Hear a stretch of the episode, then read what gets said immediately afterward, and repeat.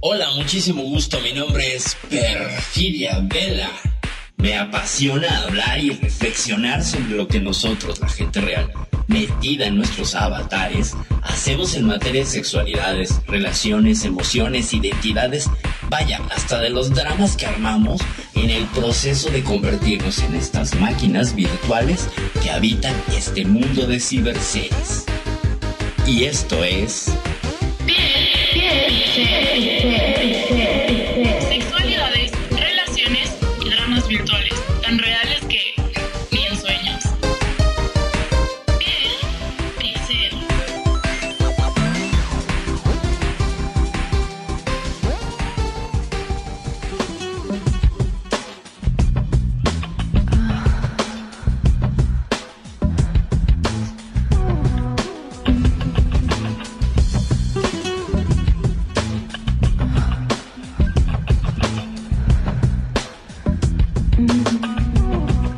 Buenas tardes, público de Radio Consentido. Bienvenidos a este programa que les va a parecer raro que, ay, Perfidia, ya perdiste. Perdiste la cabeza, como tú tan crítica y tan sangrona y antitrends. Hablando de Barbie, pues nada, yo les digo que I'm a Barbie, wor- Barbie girl in a Barbie world. Me salió espantoso en ese principio del programa porque ni lo estallé, pero solo les quiero decir que soy una Barbie en un mundo de Barbies, pero pixeladas. Y pues es que esta película eh, de la que todo el mundo habla y que ha sido el récord de taquilla en muchos lugares del mundo, está, además de todo, pues rompiendo algunos parámetros del discurso de lo que esperábamos con una película, entonces por eso es que me decido a traerla para acá porque toca los estereotipos de género y ya saben que aquí en Piel Pixel no solo hablamos de sexualidad, de relaciones de pareja, dramas, dramas que son tan reales que ni en sueños. Esto es Piel Pixel, episodio 67. Barbie, los estereotipos de género. Y desde una caja de Barbie yo quiero presentar a quien me acompaña todas las emisiones de este programa. Yo soy Perfidia Roux, estoy en la grata compañía y dirección técnica de nuestro director y amigo Magnum Dacum. Buenas tardes, noches. Muy buenas tardes o muy buenas noches, dependiendo del lugar en que te encuentres. Y hablando del lugar en que te encuentres, te encuentro dentro de una caja de Barbie. Yo no sabía que había Barbies elfas. Eh, sí, bueno, soy la primera edición de Barbie Elfa, incluyente. Exacto. Es, es una mezcla, Wow. que tienen ahí, eh, seguramente con, con una, este, con una, un acuerdo ahí con el Señor de los Anillos para sacar a la Barbie, a la Barbie Elfa y al Ken Legolas. Pero, Indudablemente, digamos que Barbie rompió con todos los estereotipos. Y este es uno de estos. La primera Correcto. Barbie elfa.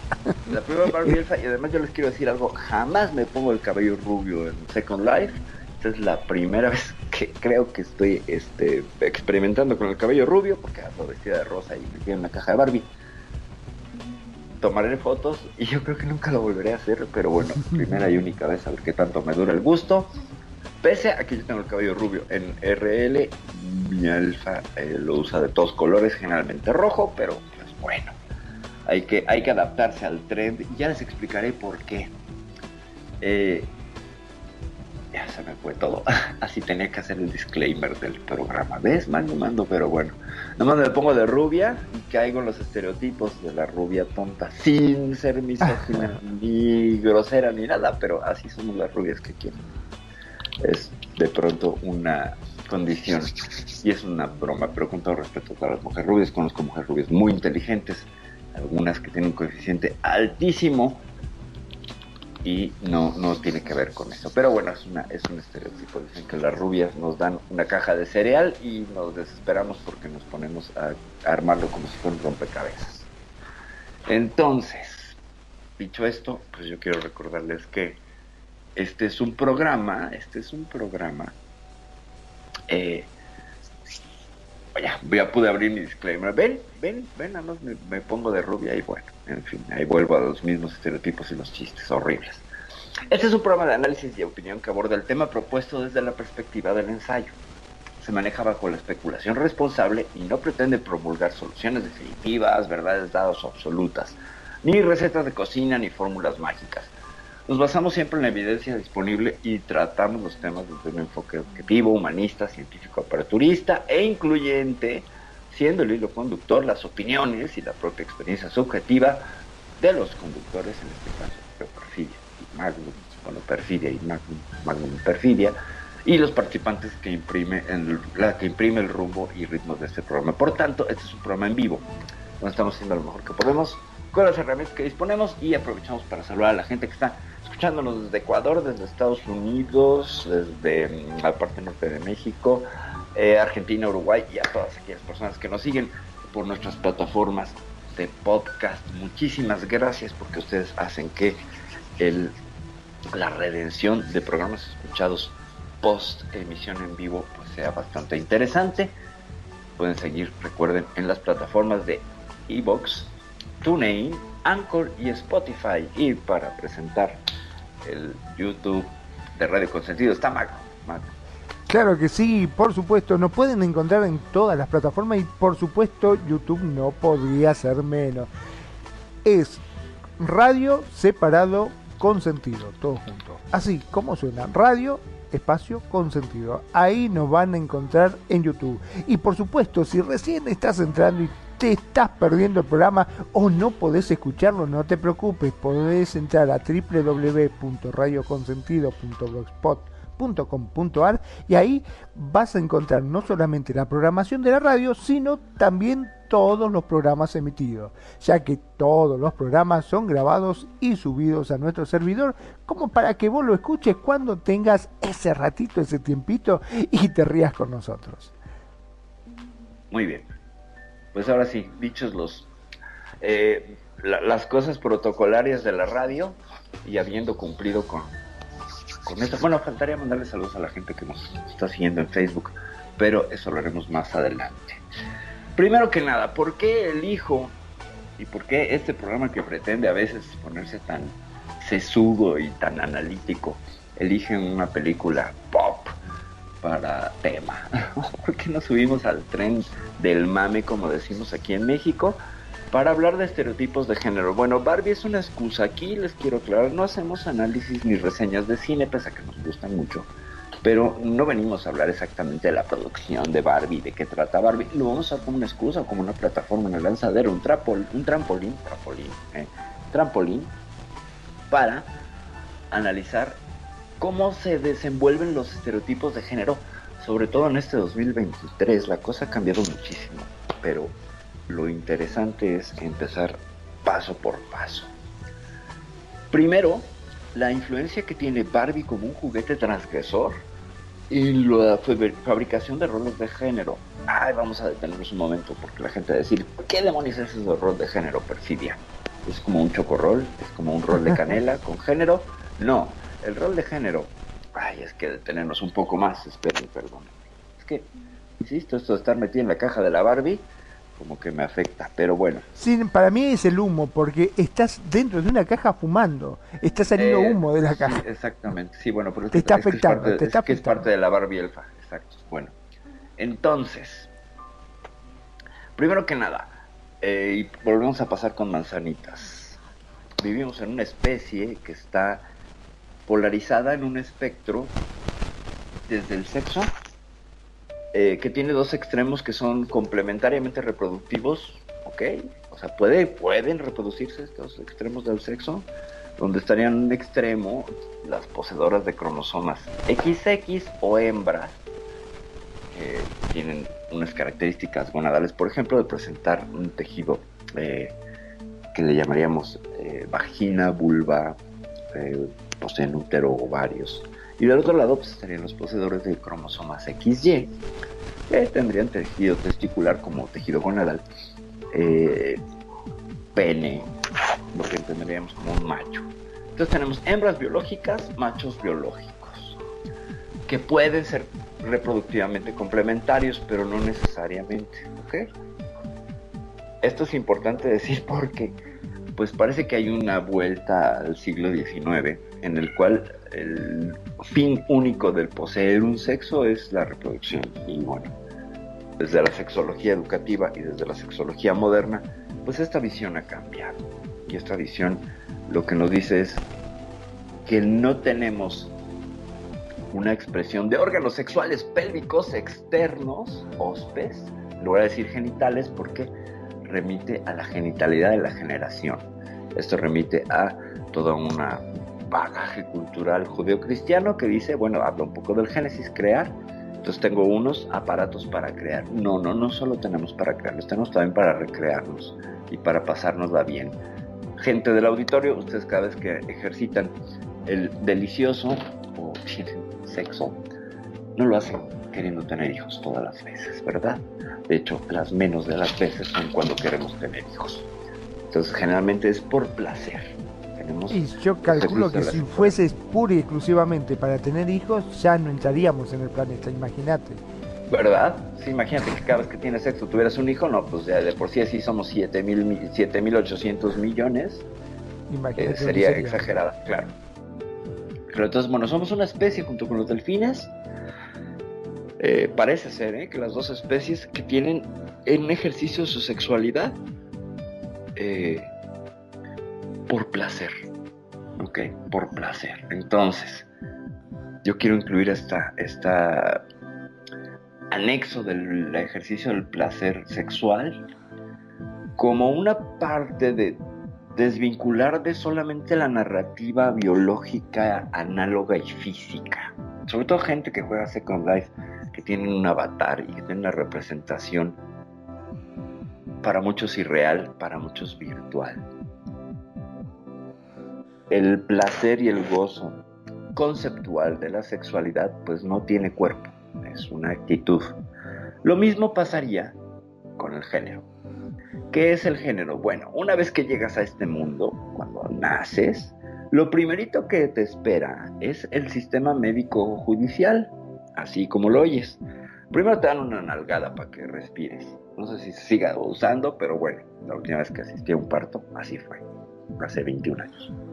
Entonces, lo primero que hace el médico es determinar qué sexo es. Ahora ya se puede saber antes por escáneres y por ultrasonidos, bla, bla, bla, pero pero hasta que el médico no lo ve, no va a quedar asentado en, una, en, un documento que vas a presentar para levantar el acta de nacimiento de la criatura.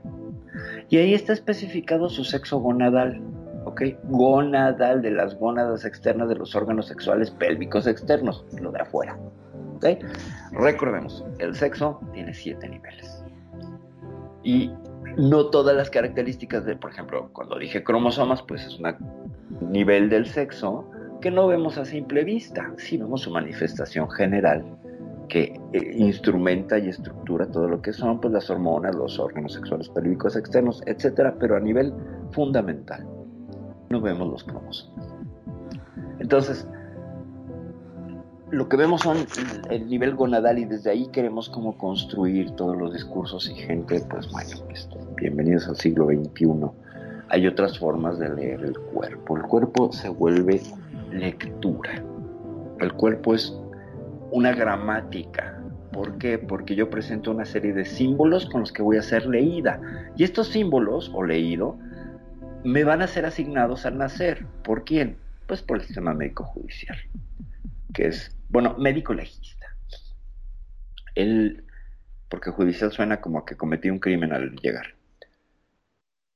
Cuando llego a este mundo y entonces ven mis órganos sexuales pélvicos externos, dicen, ah, tiene pene. Entonces es hombre.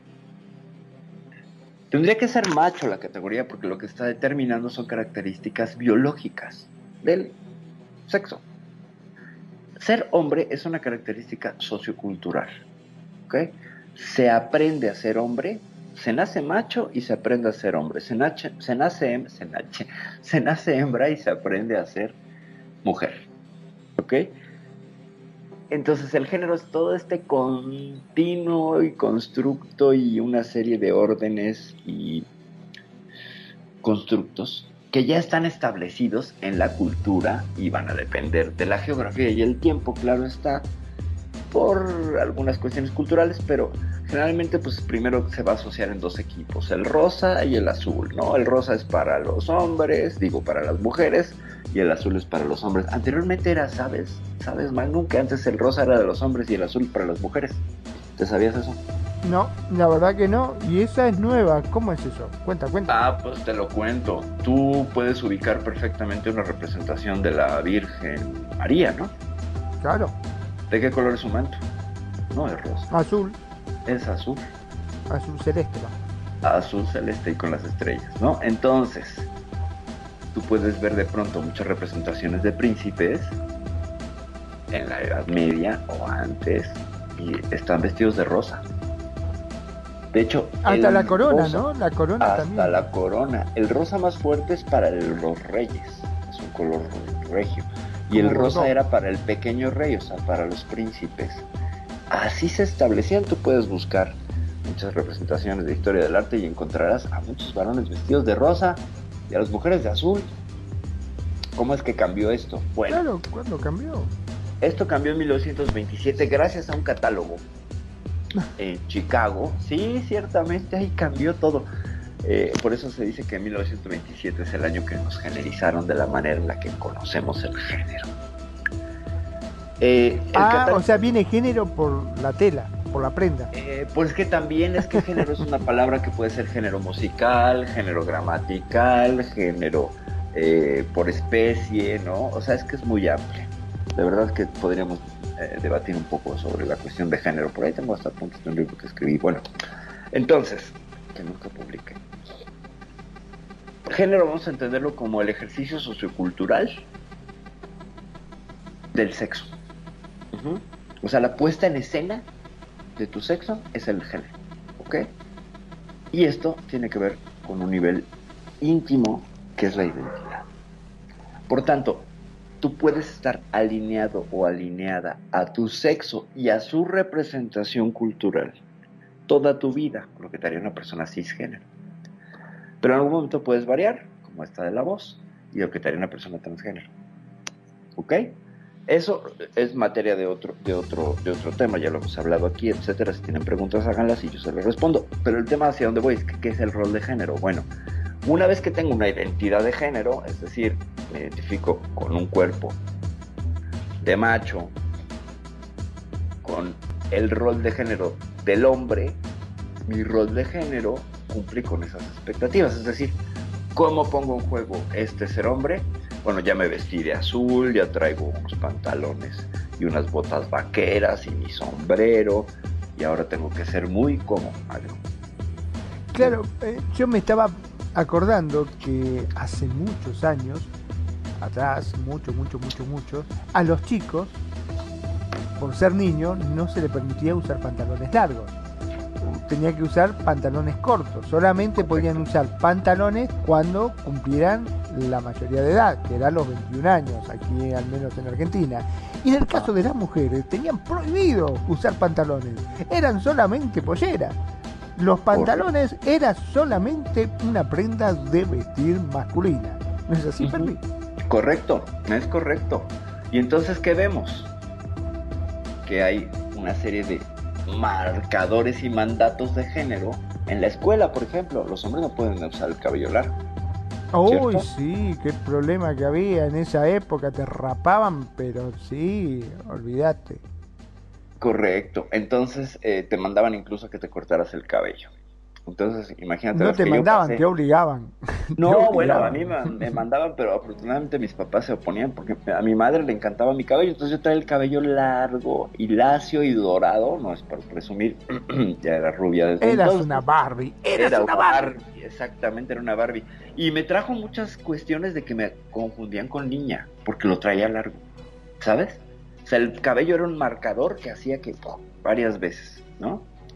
Eh, recuerdo una vez que nos formaban en el patio para darnos instrucciones, no sé, allá en Argentina también solían hacerlo, que los daban instrucciones después del recreo, otra vez a formarse por grupos. Cuando entrábamos, primero era el patio y después formaban toda la fila y íbamos entrando en fila, cada uno a su grado, ¿no? Correcto. Sí, antes de Y nos hacían eh, estirar la manito así, tocarle el hombro, perdón que te interrumpa. Tomar distancia. Es tomar distancia, exactamente. y eso que no había COVID en esa época fíjate, es, latinoamericano entonces, ¿no? Ah, me acuerdo que nos decían tomar distancia uno, dos, tres y hacías unos movimientos y, claro. y firmes ya y todo. Bueno, entonces, cuando estaban haciendo eso, me acuerdo que traía el cabello muy largo y se me olvidó hacer las, instrucciones, iba en tercero de primaria y tenía las manos en las caderas, estaba así como de, ya, por favor, no, quiero entrar. y entonces la directora que estaba en el micrófono, en un segundo piso donde todo el mundo la veía, decía, a ver, es el niño que parece niña. De No. tercero, que tiene las manos en las... Uy, no sabes. Eso O ya era bullying, eso fue bullying directamente. Hoy es considerado bullying. Me volteó a ver yo así de... Lo peor es que, ¿sabes qué? Que no me sentí como mal. que yo no sabía que hablaban de mí, después me dijeron... Y entonces me dice el compañero de delante, no, que tomes distancia. Y no es como, ya tomé distancia, pero entonces era así como, ah, Eres el niño que parece niña por el cabello. O sea, como si no se hubieran dado cuenta antes, ¿me explico? Se necesitaban de la autoridad para que señalara. señalara. Pero bueno, esas son cuestiones eh, eh, anec- anecdóticas de mi propia historia de desafiar el sistema de géneros, pero porque es mi deporte. Vamos a hablar de otra cosa, que es Barbie. Entonces, el rol de género que se ve puesto en escena en Barbie es justo lo que nos convoca el día de hoy a hacer este programa. Primero que nada, pues empezó un run run y, un- y una serie de, pues, teasers, trailers y, formas de calentar el ambiente con Barbie a través de muchísima polémica que se dio en Twitter.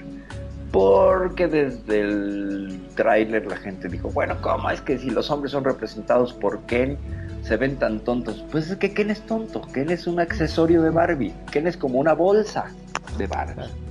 En el mundo de Barbie. ¿Por qué? Porque así lo juegan las mujeres.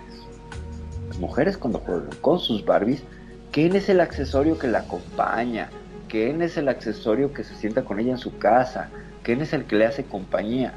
De hecho, hasta Mattel en algún momento declaró que Barbie se separaba de Ken. O sea, terminaron Barbie y Ken, porque en la percepción de muchas personas decían, bueno, que son novios, que no. ¿Por qué? Porque aquí vamos a hablar del desafío de Barbie como un juguete que, miren, vamos, vamos a hacer historia. Me voy a centrar un poco para no andar dando vueltas. El 9 de marzo de 1959, una señora llamada Ruth Handler, que trabajaba en la empresa de juguetes Mattel, se le ocurre la idea de una muñeca que le permitiera a las niñas expresarse quién quería ser. Porque hasta entonces el único juguete que le vendían a las niñas eran bebés para jugar a ser mamás. Y esta mujer dijo, bueno, es que este, este, este, esta parte del rol de género es muy limitado. Las mujeres hacemos otras cosas, ¿no? Entonces presenta una muñeca que les decía a las niñas, tú puedes de manera lúdica proyectarte en la muñeca y ser quien quieras, una secretaria, una maestra, una abogada, una enfermera. Eso es para 1959 en la sociedad norteamericana superconservadora, en pleno macartismo eh, y en pleno American Way of Life, esto era muy desafiante. Demasiado. Yo no Entonces- entiendo cómo no lo clausuraron de Pues, movida. Pues no, pues, pues resulta que, que la presentan, es esta Barbie que venía primero como en un traje de baño blanco y negro, imagen que retoman para iniciar la película de Barbie, donde en una parodia de Odisea del Espacio, no sé si te acuerdas de la imagen del monolito y los changos y la música de así hablaba Zaratustra, bueno, así empieza, pero de monolito es la Barbie. Y llega la Barbie cuando las niñas están jugando como en la edad de piedra con sus muñecas a jugar a ser mamás. Y llega la Barbie. Entonces cuando las niñas la tocan, tienen la revelación de ser quien quieren ser a través de Barbie. Barbie es un tótem que le permite a las mujeres proyectar quién querían ser. No solo quién les decía a la sociedad que fueran. ¿Me explico? O sea, hasta entonces los juguetes, y los juguetes son súper polémicos en la construcción de los roles de género. Eh, y yo siempre lo he dicho. Por ejemplo, Sí, todos ¿no? jugamos Andá a jugar que un chico jugara con una muñeca o que una chica jugara con un auto. Ya claro, eran tildados de María Macho y el y otro de, y- de, y de mariquita, correcto. de Mariquita, claro, exacto. sí, sí, sí. Entonces, sí, yo, yo para, yo obviamente yo me moría de ganas de jugar con las Barbies de mis, de mis amigas y eh, pues lo que hacía era, pues seguir los trends de mis amigos, que era colgarla sobre una fogata, ese tipo de cosas. Sacarle la cabeza, desmembrarla. Eh, sí, sacarle la cabeza y todo. Pero después, fíjate que yo empecé a tener una, una costumbre muy transgresora con los muñecos de mis amigos. Había unos muñecos que se llamaban Madelman, buenísimos, eran figuras de acción. Ojo, la Barbie instaurada. Estaban buenísimas, muñeca, sí. Pero para los hombres tuvieron que crear las figuras de acción a través de G.I. Joe, que salen también de Mattel. Así como existe Barbie, el- la, el- la muñeca para niños, pues que no sonaba bien muñeca para niños, ni muñeco para niños, por eso le pusieron figura de acción. Y entonces crearon al G.I. Joe, que es este soldado generalmente, ¿no? O sea, si a las mujeres le dicen tú puedes hacer lo que quieras, a los hombres les decían tú solo puedes guerrear. No hay otra. Tú estás hecho para la Era, la tenía que tirar tiros nada más. Correcto. Bueno, entonces jugando con esos muñecos, me acuerdo que uno de mis amigos tenía un Madelman eh, nativo americano que traía sus trenzas. Y por alguna razón mm, nos molestamos y él dejó su muñeco aquí. Yo lo que hice fue, eh, con unas balas de cañón, se los puse a manera de senos, le hice un vestido y lo pinté. Y entonces era, era la sirvienta. Tengo que reconocerlo que jugaba de esa manera tan ruda y tan burda con los muñecos. Entonces cuando regresó mi amigo, "Ah, ese está mi muñeco, pues nada, ya es la sirvienta de la casa, ¿no? Aquí se quedó y se convirtió en mujer. Era una proyección de mi parte, ¿verdad? Ciertamente, pero bueno, el hecho es que eh, mi acercamiento con las Barbies era, tenía vecinas y traían a sus Barbies. Y yo tenía eh, otros, es que dependía la escala, porque el, el Madelman era más pequeño. Pero para jugar una escala tamaño Barbie, tenías a los hombres de acción, que eran de Lily Lady, que era otra marca. Y eran unos que yo creo que los conociste, Magnum, que tenían las manos de agarre kung fu. Y el cabello era como de terciopelo, unos barbudos, que una Sí, sí, sí, la tenía barba, sí, sí, sí. Era y como si era fuese un... paracaidista, que, ah, por Dios, qué Claro. maravilla. Sí, Eh, sí, una belleza. De hecho, Eran bellezas, sí, estaban buenísimos, que tenía las manitos así que vos le ponías la ametralladora, un agarraban lo que todo, fuese. se colgaban, ¿no? Se colgaban, sí, sí. Hasta que no se les rompía la mano y luego ya andaban todos mochos, sin Sí. mano, por tanto uso. Eh, y luego salía un. Bueno, Madelman tenía una versión donde tenía la mano lista para agarrar la pistola, pero eran unos deditos tan delgados que se te rompía cada rato. se te rompían siempre, sí. Pero Madelman venía con ropa interior. Ojo, y tenía un bulto Y que anunciaba un pene. Madelman tenía pene. El resto de muñecos eran eunucos, como Ken. De hecho, hacen en la película una broma con que no tiene genitales. Entonces, los muñecos sin genitales, los cuales, pues bueno, es que son desafiantes. Tú ves cómo se manejan los moldes en los torsos de los muñecos. Y en los torsos de las muñecas, justo la inyección del plástico es a través de la parte donde estaría la vagina. Y entonces Ah. queda una suerte de vaginita, por ahí inyectan el plástico, sobre todo en las versiones piratas de la Barbie, que después tuve oportunidad de comprar algunas y hacerme ya. Dije, bueno, quiero unas muñecas, me compré unas Barbies piratas. Y entonces noté esto, que el, punto de inyección estaba a través del, piso pélvico y parecía una pe- pequeña vagina. En las, en las versiones populares, porque en las otras eran dos piezas unidas, ¿sabes? Con un tornillo incluso, eran el, la espalda y el, frente estaba unida.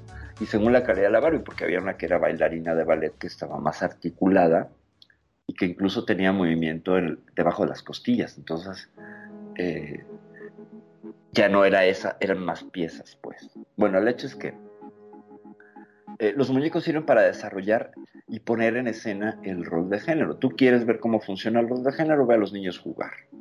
¿Sale? Esa es la puesta en escena de la identidad de género y todo. El rol es esta puesta en escena. ¿Ok? Entonces, tú ves, y yo lo cuestionaré siempre, tú juntas a cinco niños con sus muñecos de acción que los terminan descamisando siempre, ¿no? Parece que están jugando Second Life, están sin camisa, y son cinco tipos de semidesnudos. Eso, Pero todo parece- trabado, vos viste, pues sí, muy trabados, pero no hay ninguna mujer. Entonces yo los veo y digo, eso parece un bar gay, ¿sabes? Es cierto, ¿no? tenés razón, sí, sí. Entonces, eh, nuestros hijos heterosexuales, ¿no? Juegan a estas representaciones que se acercan peligrosamente a una fiesta de, de- estarían escuchando a Kylie Minogue, pero bueno. Entonces, eh, las mujeres cuando juegan con Barbie, y esto es maravilloso porque la película lo retoma, ¿cómo baja Barbie las escaleras? Pues tú tomas a la Barbie y haces que vaya de escalón en escalón o la deslizas. Bueno, en la película Margot Robbie sale deslizada mágicamente por una mano invisible, que es la mano de la niña que la está jugando.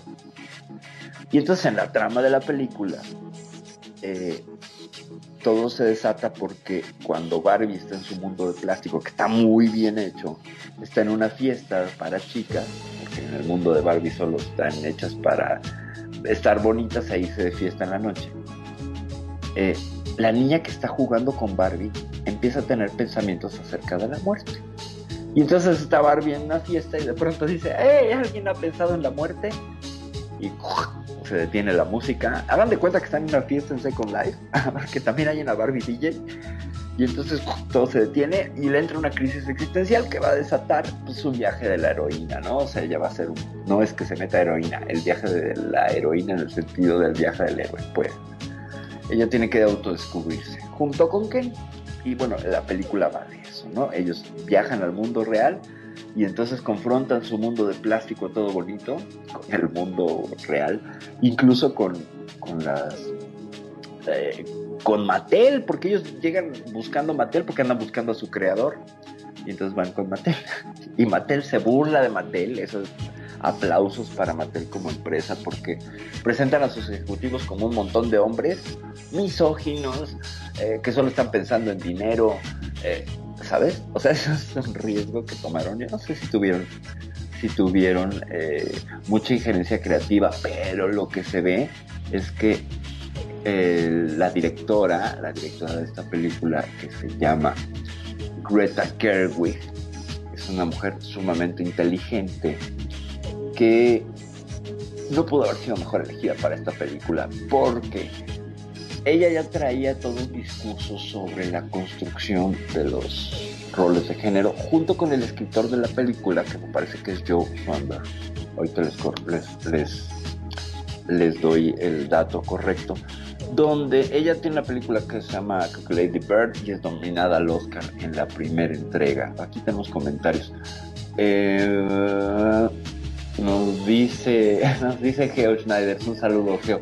Dice, hola, Perfidia, tengo una noticia que darte, yo tengo la verdadera Barbie, primera edición es solo mía, no es copy, mi novia se llama Aranza Cromwell, Made in México, la más linda en todos sentidos, estamos escuchando las redes, saludos, excelente programa. Pues muchísimos saludos tanto para mi queridísimo Geo y para Aranza, Aranza te mando muchos saludos, gracias por estarnos escuchando. Y pues bueno, si tienen preguntas, dudas, tomatazos o cualquier cosa que decir o alguna corrección, por supuesto, pues aquí estamos para ello. Para mí es un gusto y un placer que nos estén escuchando. Entonces, bueno, seguimos. Eh, Greta Gerwig lo que hace es bajar este balón de la película de una manera genial. ¿Por qué? Porque nadie quería ver una película de Barbie, la verdad. O sea, ya era un producto incluso como de modé. Y lo hacen tan bien, el estudio de mercado está tan bien logrado. Finalmente es una película para vender muñecas. No nos hagamos menos. No es una película que reivindicará la figura de la mujer, aunque lo hace. No es una película que trae un discurso feminista, aunque lo tiene. No es una película que cuestiona algunas cosas, aunque lo hace. Es para vender juguetes. ¿Y cuál es la estrategia para vender juguetes? Pues bueno, tomar algunas cosas de, de la modernidad, contra, contrastar estos dos mundos, el mundo de lo plástico con el mundo de lo real, luego traslaparlos invertirlos porque cuando Kane viene al mundo real descubre el patriarcado, ¿no? Cuando él el mundo de Barbie es un segundón, llega un mundo donde la mayoría, en nuestro mundo, de los papeles están asignados hacia los hombres.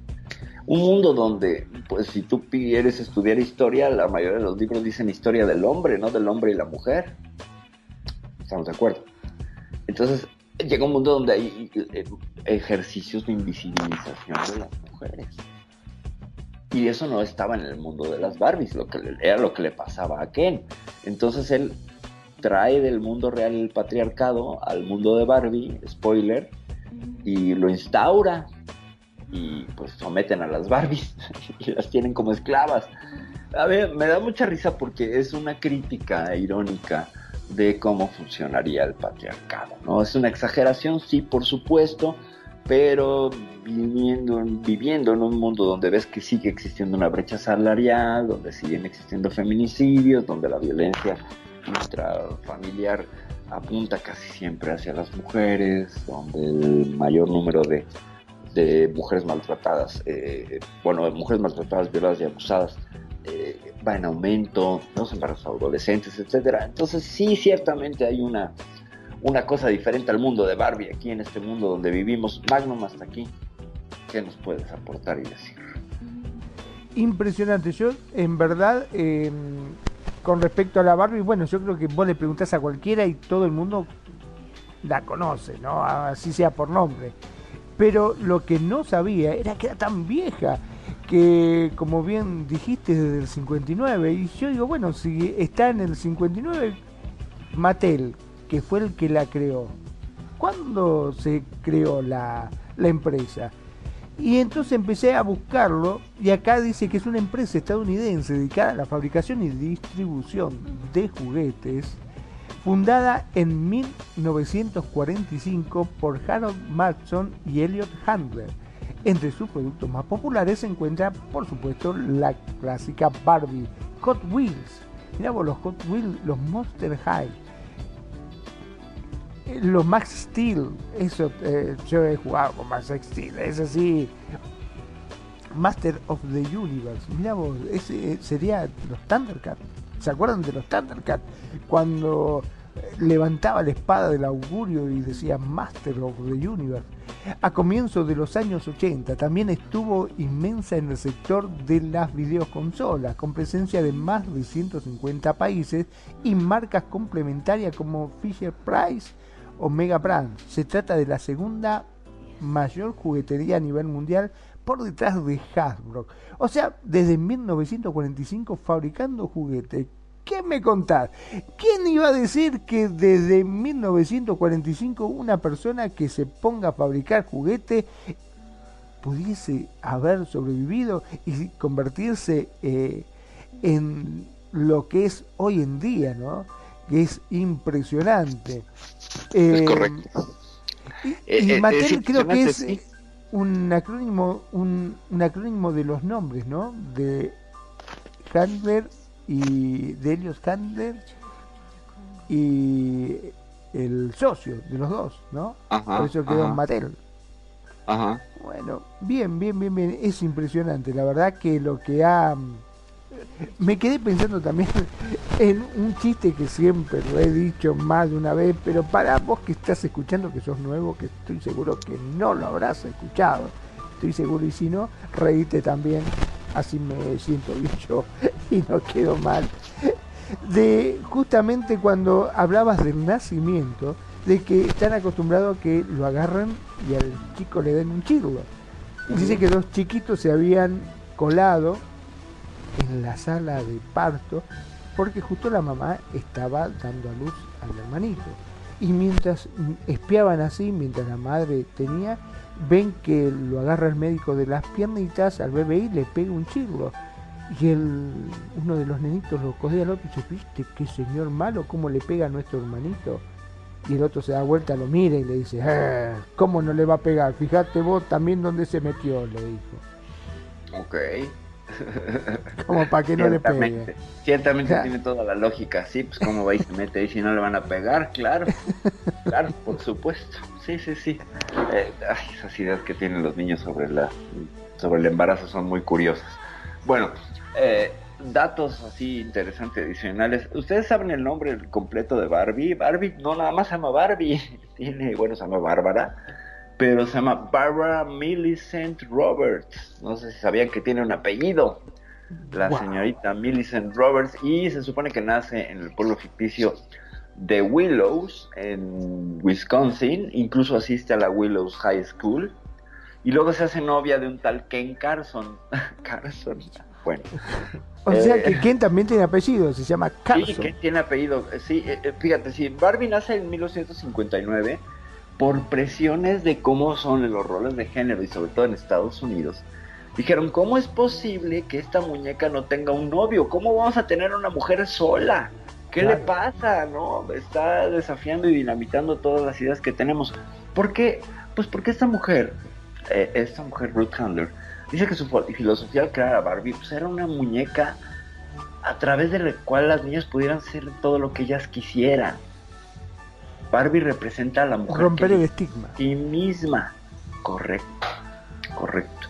O sea, la mujer que elige por sí misma ya desafía a, la mujer sumisa y a la mujer que está supeditada y codependiente a un hombre para realizarse. Ya rompe con la idea de que el sumum del ser mujer es casarse y tener hijos.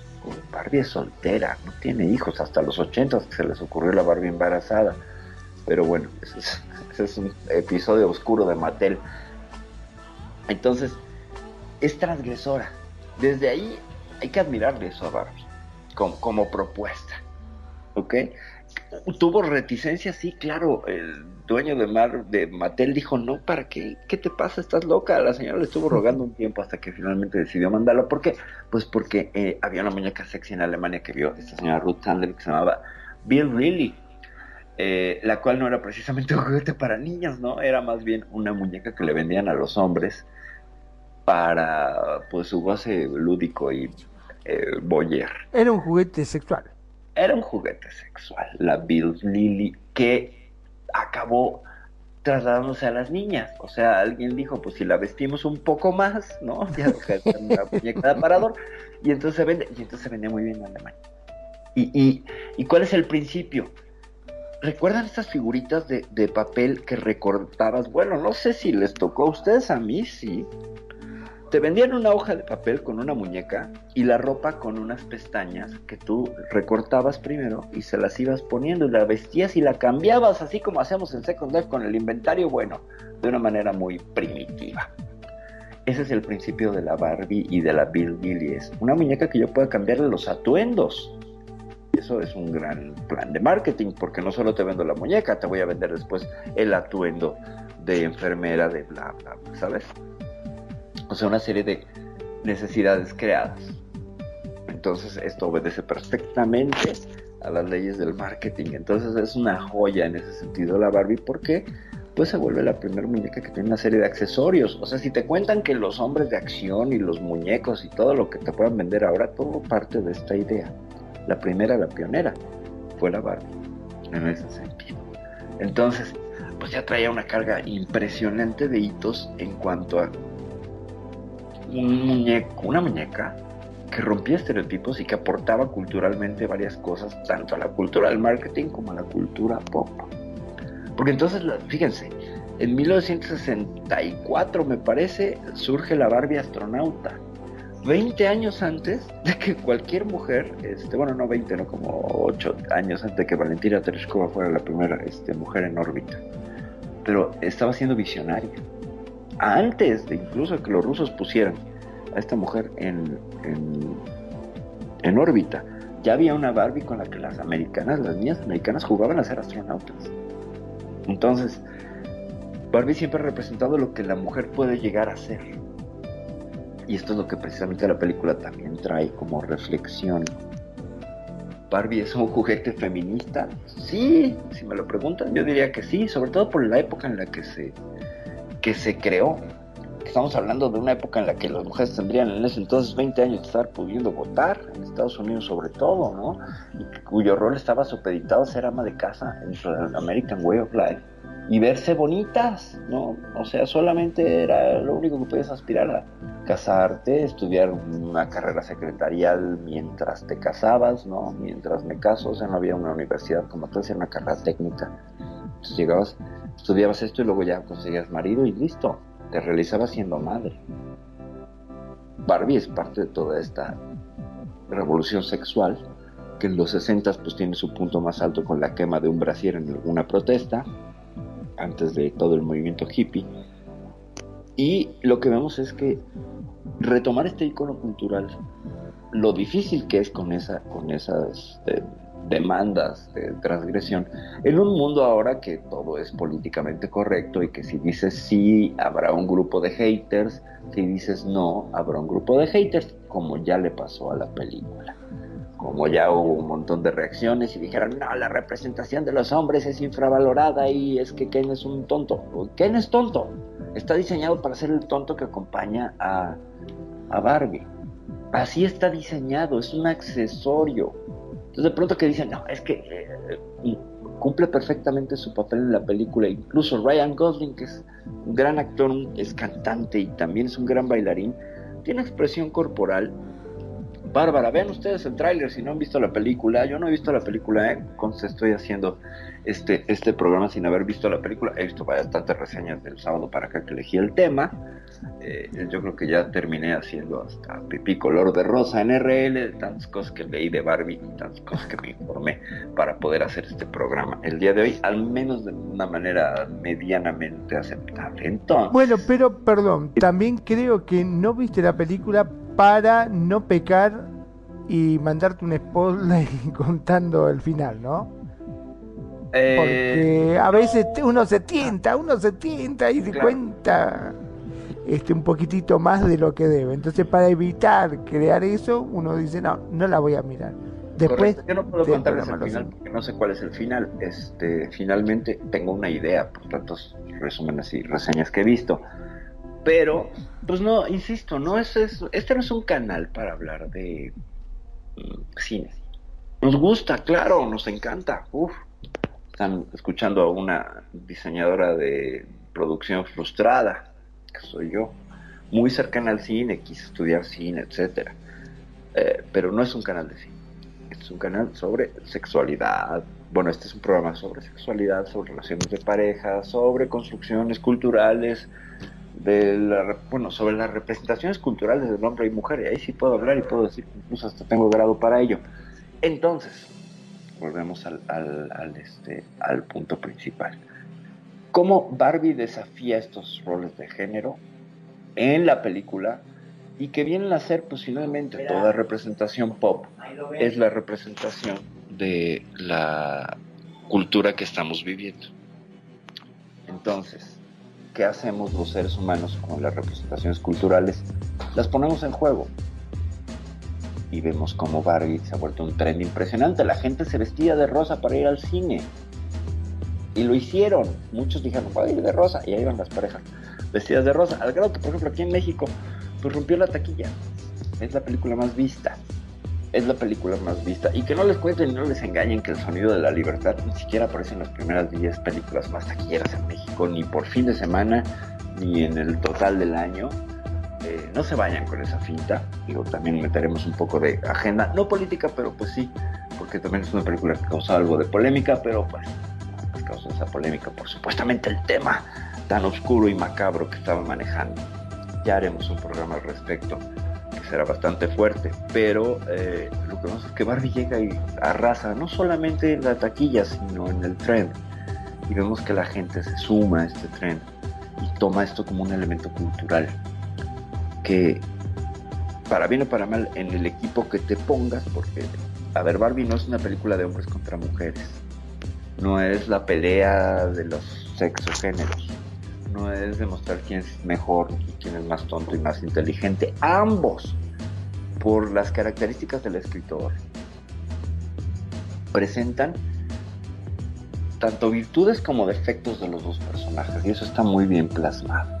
Barbie es brillante, pero también es tonta, se equivoca, se distrae, se olvida. Barbie se va humanizando a través de la película. Es muy plástica al principio. También, y se va humanizando, solo que, bueno, se quejan muchos de que como se va al lado del patriarcado y quiere imponer y quiere someter a las mujeres y a las Barbies, bueno, entiéndanlo y véanlo desde el punto de vista del patiño, ¿no? Que él siempre ha sido un segundón y de pronto tiene la oportunidad de ser el, número uno, obvio la va a tomar, obvio la va a tomar. Entonces la toma y retoma este mundo de las Barbies y las somete y las tiene como esclavas ahí, trayéndole hasta un refresco cuando él quisiera que le estaban dando casi uvas en la boca. Eh, hay quien se queja muchísimo de esta representación y dice, bueno, es que los hombres eh, son tóxicos, ¿no? O sea, porque cuando llega Barbie al mundo de los, de los humanos, lo primero que le pasa a Barbie cuando está patinando con Ken es que le dan una nalgada. Y he leído algunas quejas y algunos eh, comentarios, tanto en reseñas de videos de YouTube que usé como base para formarme en esto, no crean que nada más suceso, eh, y en Twitter, que, bueno, que Twitter se pelea por cualquier cosa. Eh, como es una representación tóxica de la masculinidad. Bueno, la película no está haciendo un juicio, la película no está poniendo un juicio si bien, si mal. Tiene hora y media para desarrollar tres eh, escenarios, tres capítulos para construir la película y 90 minutos para contar un montón de cosas desde el Barbiverso hasta eh, resumir una propuesta de mercado que a todo el mundo le caiga bien. O sea, es muy difícil lo que hace esta mujer Greta Gerwig. Muy difícil conciliar sin molestar, sin enojar, sin ofender. Sobre todo en un mundo en el que, pues casi casi cualquier postura que tengas ofende a alguien. Si tú estás a favor de algo, o te gustan los ovnis, estás loca. Si no te gustan, eres un reptiliano que estás ocultando. Si estás en contra de la inclusión forzada, entonces eres un facho de derecha, si estás a favor eres un woke, un progre, etc. O sea, una polarización tremenda por todos lados. Y es lo, aplaudible en esta película, que lo maneja muy bien, lo maneja los, los roles de género con pinzas con pinzas y, presenta básicamente el arco de Barbie donde se tiene que descubrir a sí misma por los pensamientos de muerte que tiene. La usuaria que también va a salir, que es una latina. Y en algún momento se cruzan Barbie con su usuaria y con la hija de la usuaria que es como una Bratz. Y entonces cuestionan a la Barbie las Bratz, ¿no? Y le dicen, tú estás fuera de moda, eres una ridícula, etcétera, etcétera, ¿no? Las niñas más cool, así como de 13, 14 años con toda la actitud la confrontan. Y eso es pues aplaudible por parte de, de Mattel porque se presenta pues a, la competencia, ¿no? Que supongo que son de Hasbro, las Bratz, ya les checaré el dato. Pero lo interesante, lo, lo que a mí me llamó la atención y dije, wow, como una película tan rosa y para niñas, de pronto, que no sé qué tan para niñas sea, porque está tirada para todo público. El eslogan dice, si te gusta Barbie, esta es tu película. Si no te gusta Barbie, también es tu película. ¿Por qué? Porque están entendiendo ahí que hay una serie de gente que no estaba muy a favor de Barbie, que Barbie siempre fue polémica y generara polémica. Y eso es parte de sus valores intrínsecos que están increíbles porque la hacen que la ames o la odies, pero pues no es indiferente. Y eso, eso me parece a mí siempre interesante. Eh, puedes pensar que Barbie es una muñeca que representa a las mujeres superficiales y que solamente quieren estar clavadas en la moda. Esa sería una muñeca de, de, la Kardashian, discúlpenme, no sería de la Barbie. Eso sí estaría padre. Supongo que tienen las Kardashian sus muñecas y deben tener su línea de muñecas, sin duda, con grandes traseros, como están representados últimamente en los estereotipos de belleza canónica, pero bueno, nadie está hablando de cuerpos Cupra en este momento. Bueno, el hecho es que tenemos a Magnum por acá. Magnum, ¿qué nos puedes aportar? Bueno, ahora que dijiste la Bratz, estaba buscando y dice Bratz es una línea de muñeca estadounidense de moda fabricada por MGA Entertainment. Okay. Las, las primeras cuatro muñecas fueron lanzadas en el 2001. Ok. O sea que, claro, o sea que vinieron mucho después de, de las Barbie, ¿no? Que fue mucho después, y muchos errores de Barbie después, ¿no? Por ejemplo, la Barbie embarazada. y luego que quisieron hacer a Barbie curvy, a Barbie, a la amiga de Barbie, este, afroamericana, etc. O sea, hubo una mm, diversificación de Barbie y de sus productos que no todos fueron exitosos. Entonces tuvieron momentos muy oscuros en cuanto a sus ventas y todo. Pero finalmente es este muñeco, es como las canciones, es un reflejo de lo que está sucediendo en la cultura. Eh, salvo la Barbie embarazada, ¿verdad? Porque pues sí, en realidad pues, era una Barbie que traía una especie de cascarón ahí por estómago, con un bebé que salía en una posición que más bien parecía una tortuga. jamás, jamás tenía un parto este eh, normal, era cesárea. complicado, sí, sí.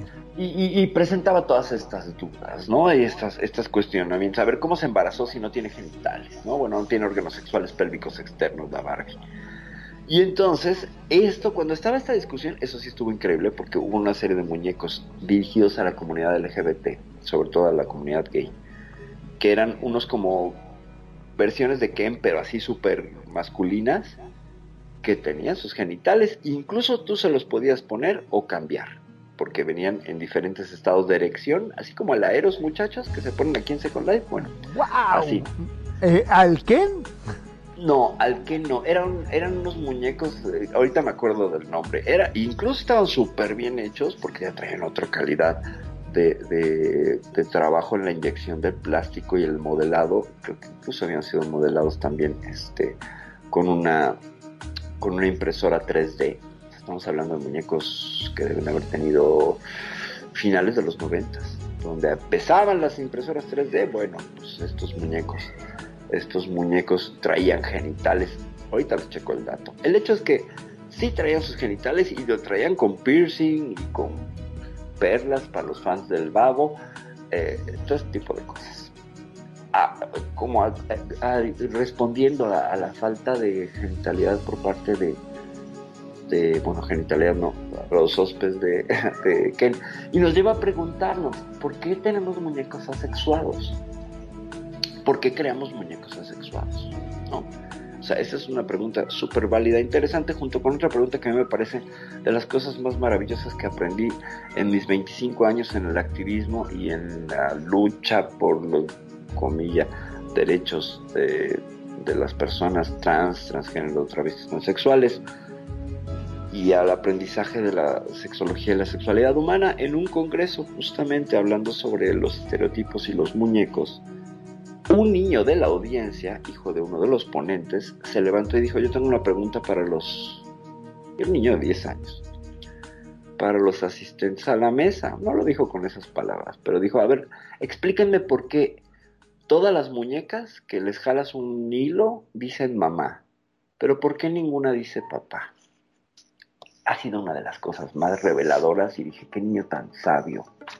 Ciertamente, qué buena pregunta. ¿Y tú, Magno, qué opinarías? ¿Qué responderías ante esto? ¿Por qué las muñecas no dicen papá?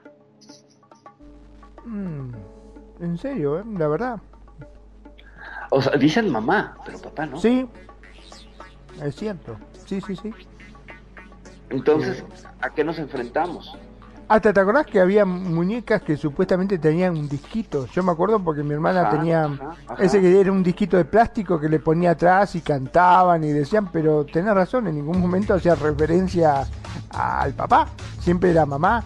O vamos a jugar, o vamos a esto, vamos al otro, pero O tengo es como, hambre. claro, digamos que los chicos no estaban preparados para jugar, por eso no, papá no había. Entonces, fíjate cómo, y aquí esto es crucial. Y me parece que tiene que ver porque estamos hablando de juguetes, de las formas de representarnos en un juguete. Las niñas juegan a ser mamás. Los niños nunca juegan a ser papás. Nunca. Y entonces cuando llega la paternidad, ¿con qué herramientas se enfrentan? O sea, no, no, no estará influyendo en la cantidad de padres ausentes, eh, en la cantidad de, de- de paternidades irresponsables, no en el sentido de hacerse cargo, sino de una crianza distante, poco emocional, poco cálida, poco afectiva, de poca calidad. No estará siendo un factor. O sea, el niño en lugar de jugar a ser papá, juega a ser terrorista, extraterrestre, guerrero, Pistolero. luchador, vaquero, pistolero, nada que ver con la crianza. Absolutamente nada. Entonces, ahí hay un desbalance de cómo estamos ofreciendo herramientas como una sociedad de adultos responsables a los hijos. O sea, sí les damos todo, todo para que sean mamás tallo y todos unos kits. Todo pueden jugar a simular si- a, a- a este juego simbólico de ser mamás. Pero tú no ves al Max Steel, padre divorciado, pagando las pensiones de sus muñecos, ¿verdad? No, no, no, no, jamás lo ves. Pero sí ves un montón de padres aquí en Second Life que se hacen los desentendidos de los bebés. Bueno, pero convengamos que cuando nos juntábamos los, son, los nenes con las nenas, jugábamos al mamá y la papá, la mamá y el papá. No jugabas al doctor, ¿no? O al doctor, exactamente. porque el doctor ausculta y toca. Sí, claro, estaban esos juegos picantes. ¿Por qué? Pues porque somos seres sexuales desde niños. Aunque a mucha gente le parezca, ¡ay, qué incomodidad! Somos seres sexuales. ¿Ok? Desde que nacemos. Nos sexualizan, nos asignan un sexo y somos seres sexuales con una carga hormonal que se va desarrollando y que a veces es precoz. Y, y sí, tenemos preguntas y existen estas cosas de niño, déjese ahí, no esté masturbando, le va a salir un pelo en la mano, etcétera. Y tu cosita y esta, todos esos eufemismos con los que hablamos de los órganos sexuales pélvicos externos. Bueno, nuestros muñecos no tienen no son una representación de nosotros. En Second Life sí, claro, y eso está genial porque es una representación adulta del cuerpo. Años 50.000 años de arte. El desnudo nunca sí, pero, un perdón, problema. Pero en el caso de Second Life, no sé si está pensado para chicos que jueguen. No, pero en algún tiempo hubo una, una, una grid para adolescentes. Estaba Second Life Teen y estaba separada de, de los adultos. O sea, los papás. Pero a ese no sé si se podría poner pene. Pero, pero alguna. Bueno, es que también estamos hablando de 2008, ¿no? Ahora, ya un cuerpo Maitreya trae la genitalidad incluida. Un cuerpo Cupra trae la genitalidad, bueno, los órganos sexuales pélvicos externos. ¿Ven? Y eso que me aventé 25 años estudiando, sigo diciendo genitalidad. Estoy perdida. Bueno, Póngale un cero. exacto. Pónganme un cero. Y me atrevo a tener un programa aún así. Pero bueno, interesante es atreverse. Eh, El hecho es que la representación, tú ves cómo es el juego aquí en Second Life. Y tú aunque no quieras ves desnudos, llegas a un club que está lagueado y pues ves a todos en pelotas. Y en pedazos también, tampoco es que los veas muy completos. Bueno, pero No. nunca ves un pene. Eh, no, sí, claro que sí, claro que sí. Y eso tendría que ver con la representación del sexo. Tú cuando te ligas a una mujer no te ligas a su vagina, te ligas los mandatos y la expresión de su rol de género. Que si trae falda, que si es bonita, que se le ve la cara, pero nunca le ves la vagina. ¿Estás de acuerdo? Ahora ya, bueno, en la, re- en- en- Bueno. en la interacción cibernética, la gente ya presenta sus, sus órganos sexuales pélvicos externos como otra fotografía más de identitaria.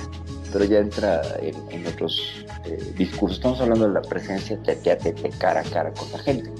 Tú nunca los ves enseñando la vagina y el pene. Y quien lo haga, pues se va a la cárcel, ¿no? O al menos con una falta administrativa.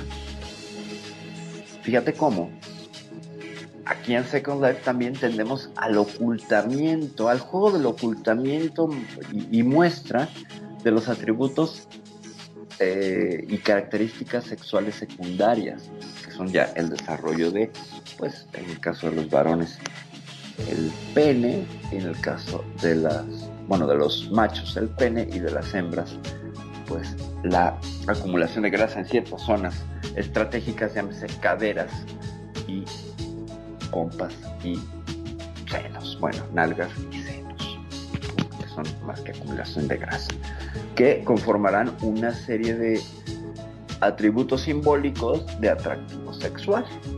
Pero en Second Life, de pronto tú puedes encontrar que te compras un chiqui bikini que te cuesta 800 lindes por tres rayas que parece que te pintaste con un lápiz, ¿no? O sea, y, oh, y es carísimo. Eso me parece a mí siempre tan interesante. Como entre menos material, más caro. y entonces te encuentras un vestido que te cubre de cuello a tobillos en un linden. No, eso es algo que nunca entenderé O del free. por qué. O free, exactamente, o free. Exacto. Entonces, pues gente, estamos aquí eh, debatiendo, debrayando y narrando sobre la importancia, porque es importante, como ese primer acercamiento, o sea, este programa es una oda a nuestro acercamiento ingenuo, naif, eh, falto de malicia a los roles de género como niños. Primero nos acercamos al rol de género para después ir construyendo un avance conforme vamos creciendo hacia la sexualidad. Pero primero te acercas a través del género. ¿Qué haces? Pues a Barbie la vistes de falda, de tacones, de puras cosas que son marcadores de género. Elementos estructurales que vienen de la cultura y que tú utilizas para ponerse a tu Barbie. Pero yo sé que más de una le puso el vestido al Ken y los tacones al Ken aunque tuviera las patas planas. Más de una lo hizo. Yo sé historias donde al Ken lo pintaban y todo porque es medio afeminado. Como todos los Ken son medio metrosexuales, ¿sabes? O sea, se acercan a esta idea del finales de los 90 de la metrosexualidad, ¿no? Del hombre que se cuida demasiado y que en cierto modo pues se pone cremas y se afeita y que, tiene una construcción de masculinidad que podría desafiar los estándares tradicionales de lo que es ser un hombre. Y que después bueno vino a tener un boom con estos hombres barbones que están tan de moda últimamente que incluso también lo vemos en Second Life, ¿no? Pero yo no veo por ejemplo al Ken con su barba hipster, ¿no? Calvo y con su barba hipster y tatuado. Yo no, lo veo. Tampoco veo Barbie tatuada, ¿no? Lo cual ya sería una representación muy de estos tiempos. Bueno, pero para, eh, convengamos que eh, también esto ha generado un, una especie de alejamiento entre los chicos, porque convengamos que las chicas las nenas que tenían Barbie y las que tenían las otras muñecas, era como que formaban grupos, ¿no? Estaban las Barbie con las Barbies y las otras muñecas que no eran Barbie del otro lado. Las Bratz, exactamente. O sea, como que no había integración entre ellos. Ay, no te juntes, que esa no tiene Barbie, esa es Bratz. Correcto. Sí, supongo que en algún momento sí se, se dio la, la la competencia, pues sobre todo, bueno, a ver cuándo las lanzaron a las, a las Bratz en 2001. Pero justo viniendo las Bratz en 2001, vinieron las Monster High en 2004. Con un. Y otras muñecas que yo les puedo dar fe y legalidad, porque lo que le compraba a mi hija.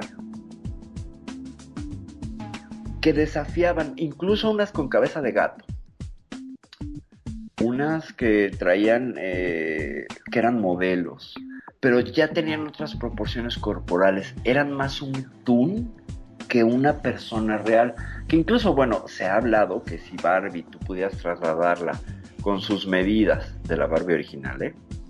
a un cuerpo real, eh, sería una mujer de 1,80 con la cabeza microcéfala, unos senos tan grandes que la obligarían a andar a cuatro patas. Porque claro, porque es muy flaquita, no lo podría. Correcto, porque es muy delgada y no tendría masa, eh, grasa corporal suficiente para poder embarazarse. Le faltaría grasa corporal. O sea, eso se hizo un estudio muy interesante. En 2011, una chica que sufría anorexia y que como parte de su trabajo de sanación y de investigación, dijo, ¿qué pasa si hago una Barbie de tamaño natural? Y entonces empezó a trasladar las medidas de la Barbie a la vida real y el engendro que salió es horrible. Horrible. insisto, tendría que andar a cuatro patas porque la, la, la, columna vertebral no la sostendría. Y la, cabeza chique, la cabeza chiquitita justamente para que no piensa. Eh, para que no piense. Entonces, bueno, vienen las brazos que son cabezonas, más como una línea de una línea con peluca, y te lo puedo decir porque aquí estoy viendo a mi Brad que tengo acá atrás, eh, son más cabezonas y el cuerpo es un poco más armonioso. No están dotadas de grandes senos, no están tan algonas, las piernas son más delgadas, todo está más equilibrado. Armonioso, sí, pero la cabeza es desmedida. O sea, tendrían, estos tendrían macrocefalia. ¿Sabes? si se asoman por un balcón, se van de cabeza. Se van de cabeza, sin duda. Bueno, quién sabe por qué traían zapatos muy grandes. Pero bueno, el hecho es que la tendencia estética cambia porque se hace una tunificación, digo yo, de toon, de cartoon, de, del muñeco de caricatura, donde las muñecas son tan lúdicas que no tienen que representar la realidad.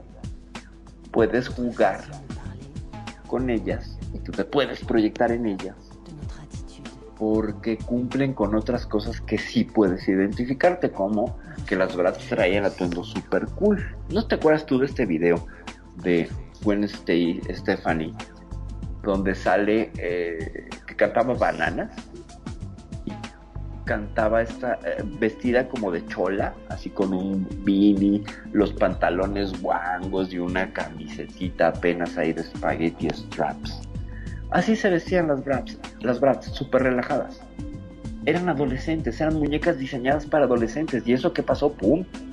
ya no eran niñas jugando a ser mujeres de 30 años, como Barbie Millicent Roberts o de 28. Eran chicas jugando a un rango de edad muy cercano, 5 o 6 años en el futuro. Y entonces, ¡pum! ¿No? Le dieron a Barbie con todo y pues se fue abajo en las ventas. Las Bratz tuvieron su reinado, hay que decirlo. Las Bratz tuvieron y tienen todavía por ahí pues sus ventas. Ya no hubo un revamp de las Bratz. Por ahí algunas películas y cosas. Pero no sé si hicieron algún live action, espero que no lo hagan. ya sería mucha copia el hecho es que lo que nos trae aquí eh, para reflexionar es cómo Barbie, como muñeca, como propuesta cultural, como herramienta lúdica para construcción de futuras formas de estar en el mundo, una herramienta identitaria de la construcción del ser niñas, a muchas mujeres les dio la oportunidad de reafirmarse en sí mismas cuando la única opción era ser mamá, Barbie les abrió la posibilidad de ser lo que quisieran. Y eso me parece a mí completamente aplaudible por parte de la, de la muñeca. O sea, lo que hace es, te da un montón de posibilidades de ser. Y desde ahí puedes jugar un montón de cosas, cosas que venían limitadas hasta con los G.I. Joe. Tú con los G.I. Joe tenías que jugar a ser matar, si estuvieras en un bando o en otro, y matar. o, que te maten. O que te maten, claro, pero todo era la guerra, ¿no? Todo era la guerra. Entonces, yo creo que hasta entonces, pues los chicos norteamericanos habrán jugado con muñecos eh, tipo el llanero solitario, ¿no? De, ahora sí que lo voy a decir mal, porque son indios y vaqueros, cuando deberían ser nativos americanos y vaqueros. Eh, no había muchas opciones. Entonces, pues Barbie nos rompe nos rompe la cadera con esta propuesta que trae en el, cine, donde la presenta como un ser que es vulnerable y que encuentra toda una serie de respuestas a través de un contacto con un mundo real y una crisis existencial sobre el ser mujer. O sea, Barbie es una gran metáfora sobre el ser mujer en estos tiempos. Y eso me parece que es muy válido y que es aplaudible, por supuesto, que vale la pena que todos nos hagamos esa pregunta y también nos hagamos la pregunta qué es ser hombre en estos tiempos, ¿no? En estos tiempos del amor líquido, en estos tiempos de las relaciones líquidas, de las relaciones fast track, del ghosting, del gaslighting, del monkey branching, de todas estas formas relacionales tan raras y tan breves y efímeras en las cuales nos hemos estado relacionando los seres humanos y cosa que se refleja por supuesto en nuestro metaverso, o sea, ustedes lo habrán visto este fin de semana o el fin de semana pasada, la cantidad de fiestas de Barbie que se hicieron aquí en Second Life, me pareció a mí sorprendente. No asistí a ninguna porque en ese momento, todavía por ahí del jueves de la semana pasada, yo consideraba que era un producto trendy, que no tendría absolutamente nada más que ofrecer. Me di a la tarea curiosa y qué bueno que abrí mi mente y pude encontrarme con esto que pues me lleva, me lleva a crear este programa que para mí me parece que es eh, justo y necesario, sobre todo por el tema del tren en el que estamos. Entonces yo quiero aprovechar ya este momento para saludar, para la hora de los saludos, este, a la gente que nos ha dado like en las redes sociales y que nos ha escuchado y que nos está escuchando. Y pues bueno, tanto a mi queridísimo Andy Duso hasta Yucatán, México. Un abrazo, mi querido Andy. Por supuesto, Geo Schneider y Aranza que nos están escuchando. Geo desde Ecuador, Aranza desde aquí de México. Mi queridísima y adoradísima Laura Luna Roma, preciosa. Te mando besos y abrazos que nos están escuchando. Salomé Sara, saludos y abrazos. Ana María Guajardo, y, siempre escuchándonos desde Chile. Y pues para mi querida Nayane Farel Edelstein, que nos está escuchando ahorita, que seguramente está haciendo ah, trabajos de familia con su hija, que pues bueno, a lo mejor su hija ya fue a ver Barbie o no. Cuéntanos, Nayane, si se fue a ver Barbie o no. También me gustaría, ya que estamos con los saludos, saludar a Abril Asher, que nos está escuchando a través de Facebook Live. Y dice, saludos, interesante el tema, le parece muy interesante el tema. en verdad, este, Abril, a mí también, yo te puedo asegurar que cuando escuché Barbie dije, ay Barbie, ¿qué podemos decir de Barbie, de la famosa muñeca? Nada más, pero realmente no sabía que había tanto, eh, tanta historia detrás, ¿no? De Barbie. Tanto, sí, claro. Sí, definitivamente hay mucho que cortar y le estamos trayendo una embarrada. La verdad es que la historia de Barbie como muñeca, como producto cultural, le estamos trayendo una embarrada así poquito. Es mucho más rica. Hay muchas polémicas a lo largo de la historia de Barbie. Eh, por ejemplo, ya lo he dicho tres veces, el caso de Barbie embarazada y el, el caso del mercado que fue al grado que pues Mattel busca no hablar del tema y lo trajo a la película, ¿eh? O sea, su oprobio. Se autosabotean.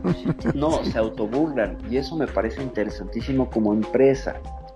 Que una empresa como Mattel no viniera a presentarse, ah, como somos los mejores. No, si sale Will Ferrell, de CEO de Mattel, como un tipo insensible, eh, completamente ambicioso, clavado en esta idea corporativa de mente de tiburón, bla, bla, bla. Y así se retratan los de Mattel a sí mismos.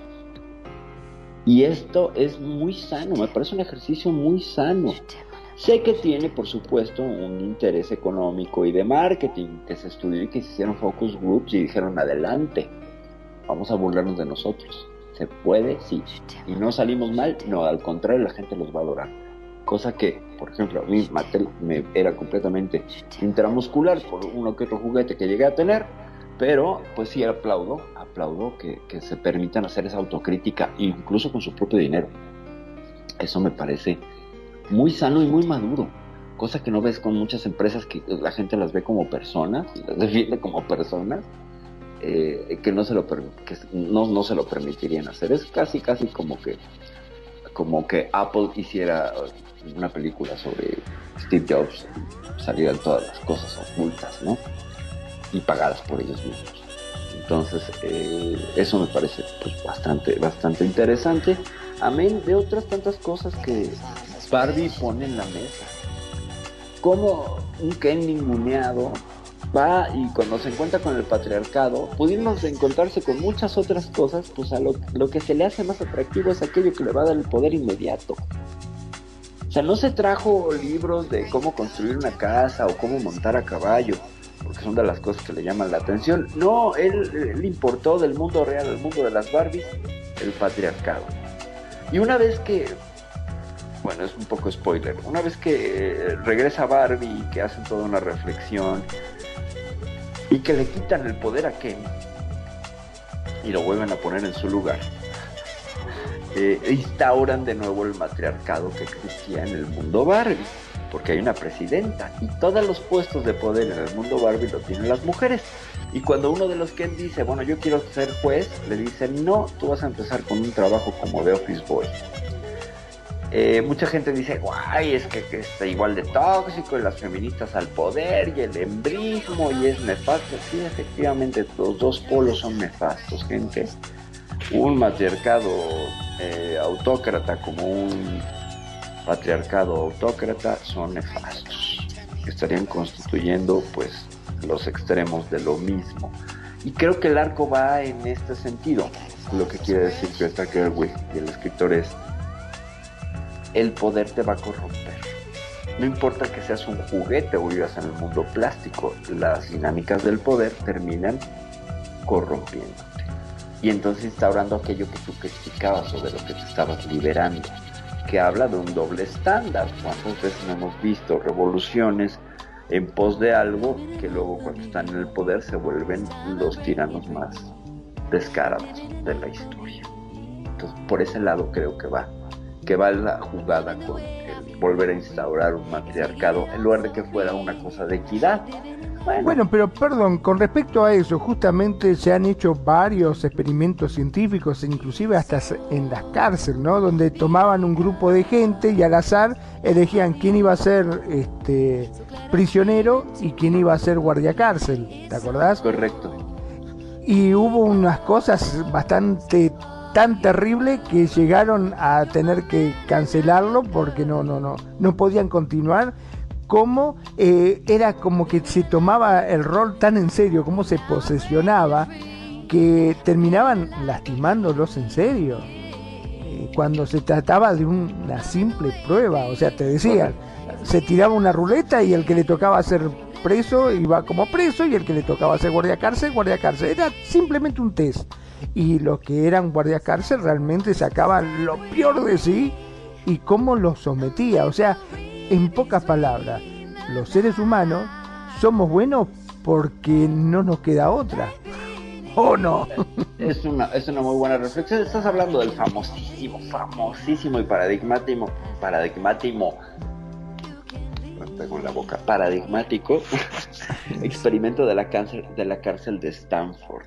Exactamente. se tuvo que suspender por la perversidad, ¿no? Claro. El, el doctor Philip J. Zimbardo, pues bueno, tiene una placa en la Universidad de Stanford. Pero pues es una placa de lo propio. Este experimento se salió de control, por supuesto, porque porque la la forma en la que los seres humanos, una vez que les das el poder, se extienden en él, se campean, pues es algo que hemos experimentado muchísimo aquí en Second Life y con todo el respeto y cariño que se lo digo a todos los que han sido dueños de clubes. De pronto a lo mejor en tu vida real no puedes ejercer el poder y cuando pones un club en Second Life y eres el mandabás, bueno, que he visto una serie de abusos a los derechos pixelados impresionantes, ¿no? Solo por el derecho de pagar un terreno. Ha habido una serie de cosas autocráticas y tiránicas que, bueno, de cuidado. Sí, ciertamente los seres humanos somos, somos seres sociales que nos contenemos socialmente. O sea, buscamos agradar. Y a veces eh, cuando está en un entorno controlado y, sabemos que puede haber impunidad, solemos ser muy traviesos, no quisiera usar la palabra traviesos, muy ñoño, tramposos y ventajosos.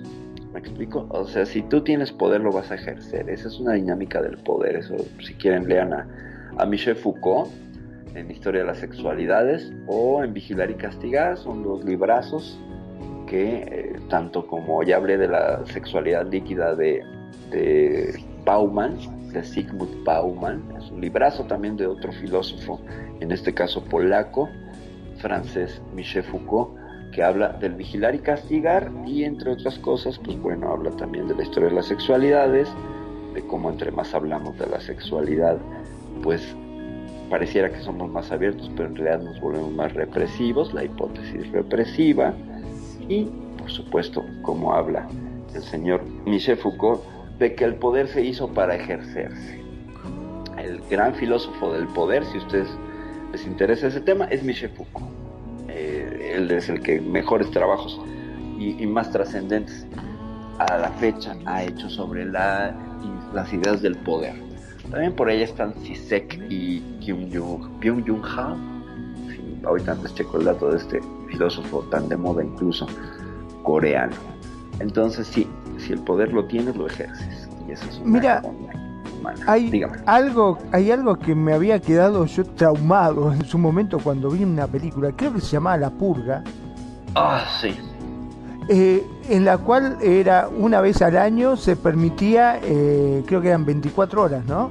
Eh, que uno podía hacer lo que quisiera, que estaba todo bien, en esas 24 horas. Y cómo la gente salía a matarse entre sí. Uno dice, bueno, es una película. Pero después vos te pones a pensar, ¿qué pasaría si verdaderamente llegan a hacer una cosa así? Mm. Aquel pues vecino que te tira el pasto, que le tenés bronca, que dice, ay, ¿cómo te mataría una gran siete?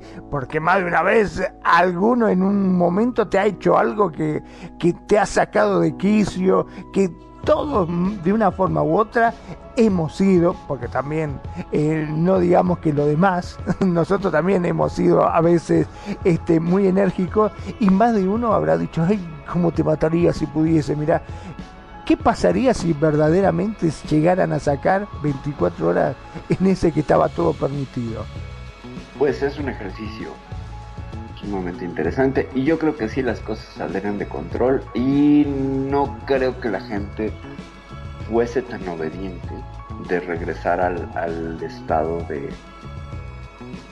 de curiosa normalidad. Había unas fiestas en, en Roma y lo hablamos aquí, que me acuerdo el, el nombre, donde por tres días se trastocaba todo. ¿Sabes? Todo el orden social se trastocaba. El poderoso hacía de esclavo, el esclavo hacía de amo. Ah, es cierto, sí, Las... sí, Ahorita te digo, ahorita te digo, voy a tener que checarlo. Eh... romanas, de grandes excesos. Ah. Ahorita les digo cómo se llama. Las Saturnales. Las Saturnales. Las Saturnales. Durante tres días y en honor a Saturno, eh, las Saturnales lo que hacían era presentar el cambio de el orden establecido durante tres días en honor a Saturno. No era matar, era cambiar el rol. Entonces los hombres hacían de mujeres, los niños hacían de adultos, los ancianos de bebés, los sacerdotes de pecadores, ¿sabes? Pero una representación un tanto teatral. ¿Sabes? Y, aquí voy a traer una cuestión de género muy interesante que fue parte de un proyecto de investigación por parte de la Universidad Autónoma de Querétaro, aquí en el centro de México, en donde tuve la oportunidad de durante más de 10 años dar cátedra. Aunque no fuera maestra, pero cada, cada año me llevaban a dar cursos, cátedra, sobre las representaciones culturales del ser hombre y mujer. Y ahí en esta universidad me contaron que en una de las poblaciones, eh, una de las fiestas patronales implicaba que los jóvenes menores de 18 años, bueno, no como hasta los 23, durante las, las celebraciones del, del santo del lugar, tenían que hacer papeles de estrellas de cine, de cantantes, pero mujeres. Y se preparaba todo esto durante una semana y había pues grandes premios al que fuera la reina del evento. Durante una, más de una semana la familia se congregaba para que al joven lo arreglaran de la mejor manera e hiciera el papel de ahorita haría el papel de Carol G o de Rosalén o de alguna cantante de moda. En ese entonces era Thalía, Paulina Rubio, etc. El hecho es que había tanta dedicación por parte de las familias y en la celebración de la fiesta que se volvía una cuestión que se extendía en el tiempo, es decir, planeaban casi un año antes qué papel iba a ser el joven, etcétera. Entonces estaba en una cuestión de cuestionarse el género y de meterse en el papel porque tenían ciertas eh, pruebas. Osaban en traje de baño, en traje de noche, bla, bla, toda una cosa como Miss Universo, ¿sabes?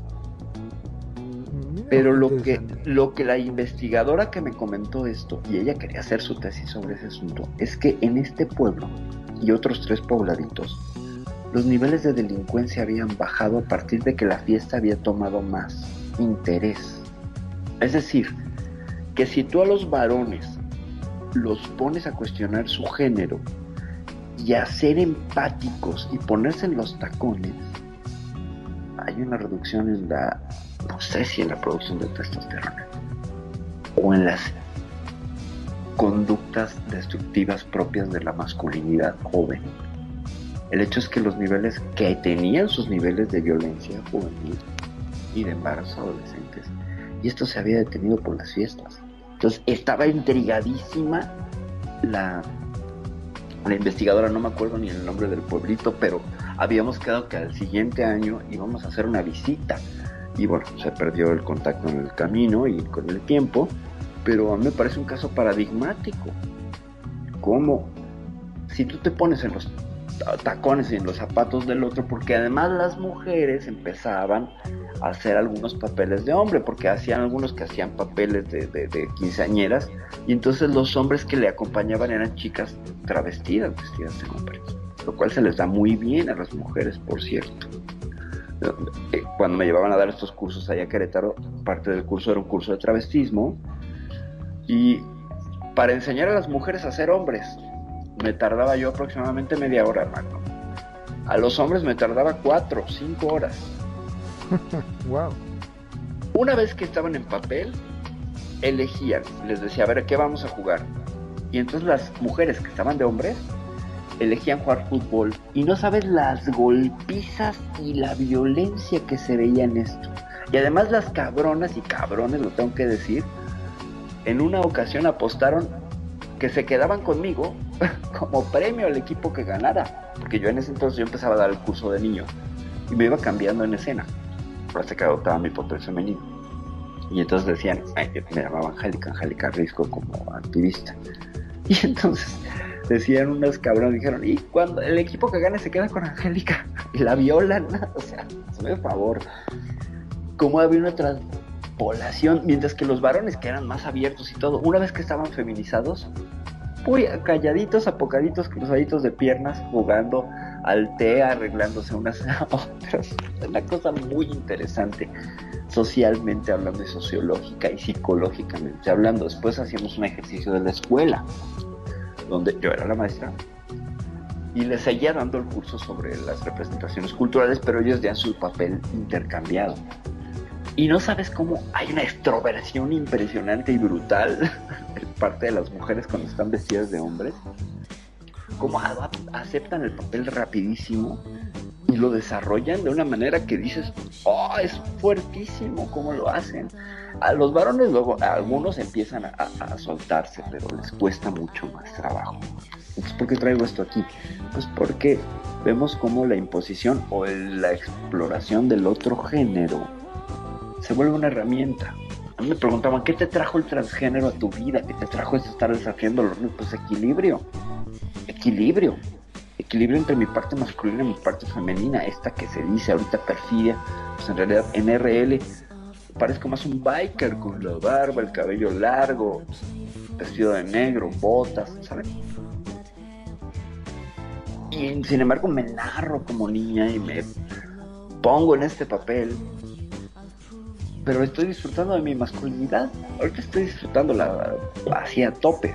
No en no en Second Life, entro en mi avatar de niño y digo, qué aburrido. Que es mucho lo como me narré ahorita que estoy. Así, mata larga, barba, bla, bla. No me hallo, soy torpe, soy un Ken, como, como varón en Second Life, pero sin embargo cuando estoy en perfidia, completamente como un pez en el agua. Al grado que, bueno, pongo a este programa y decir estas tonterías al aire. Magnum, aquí. Muy interesante, pero te digo que de todo esta charla que estamos teniendo, eh, yo saco que nosotros como seres humanos vivimos llenos de prejuicios y muchas veces queremos justificar nuestros actos o nuestros temores tratando de señalar aquello que mm, según nosotros no es correcto. Es como, como viste el que dice, fíjate, mirá, engaña a la mujer Viste que yo jamás haría una cosa así. es como para justificar nuestra propia hasta envidia, podríamos llegar a decir. Porque la otra persona puede hacer cosas que quizás nosotros tenemos guardado por miedo, por temor, no nos animamos a hacer o tenemos empezamos, ay, ¿viste fulanito? ¿Viste? ¿Te enteraste? ¿Quién salió del closet?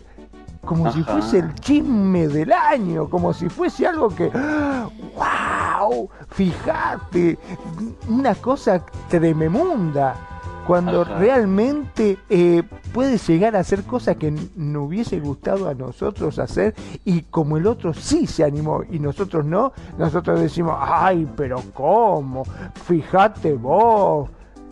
Correcto. Es, es un poco eso, ¿no es cierto? Eh, tratar de ver en lo demás aquello que según nuestro criterio puede llegar a parecernos malo para tratar de demostrar lo bueno que somos. Sí, sí, sí, sí, sí, sí, sí. Bueno, es que siempre vamos a utilizar al otro, ¿no? Como referente para decir, ah, no, no, no, el otro lo hace, yo no. Yo sí soy el bueno, la buena, y el otro es el malo. Voy a medirlo a través de esta doble rendija, ¿no? Este doble estándar.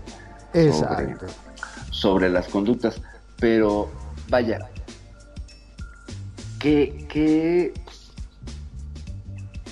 qué nos lleva a pensar? Por ejemplo, ¿es una película para niñas, Barbie?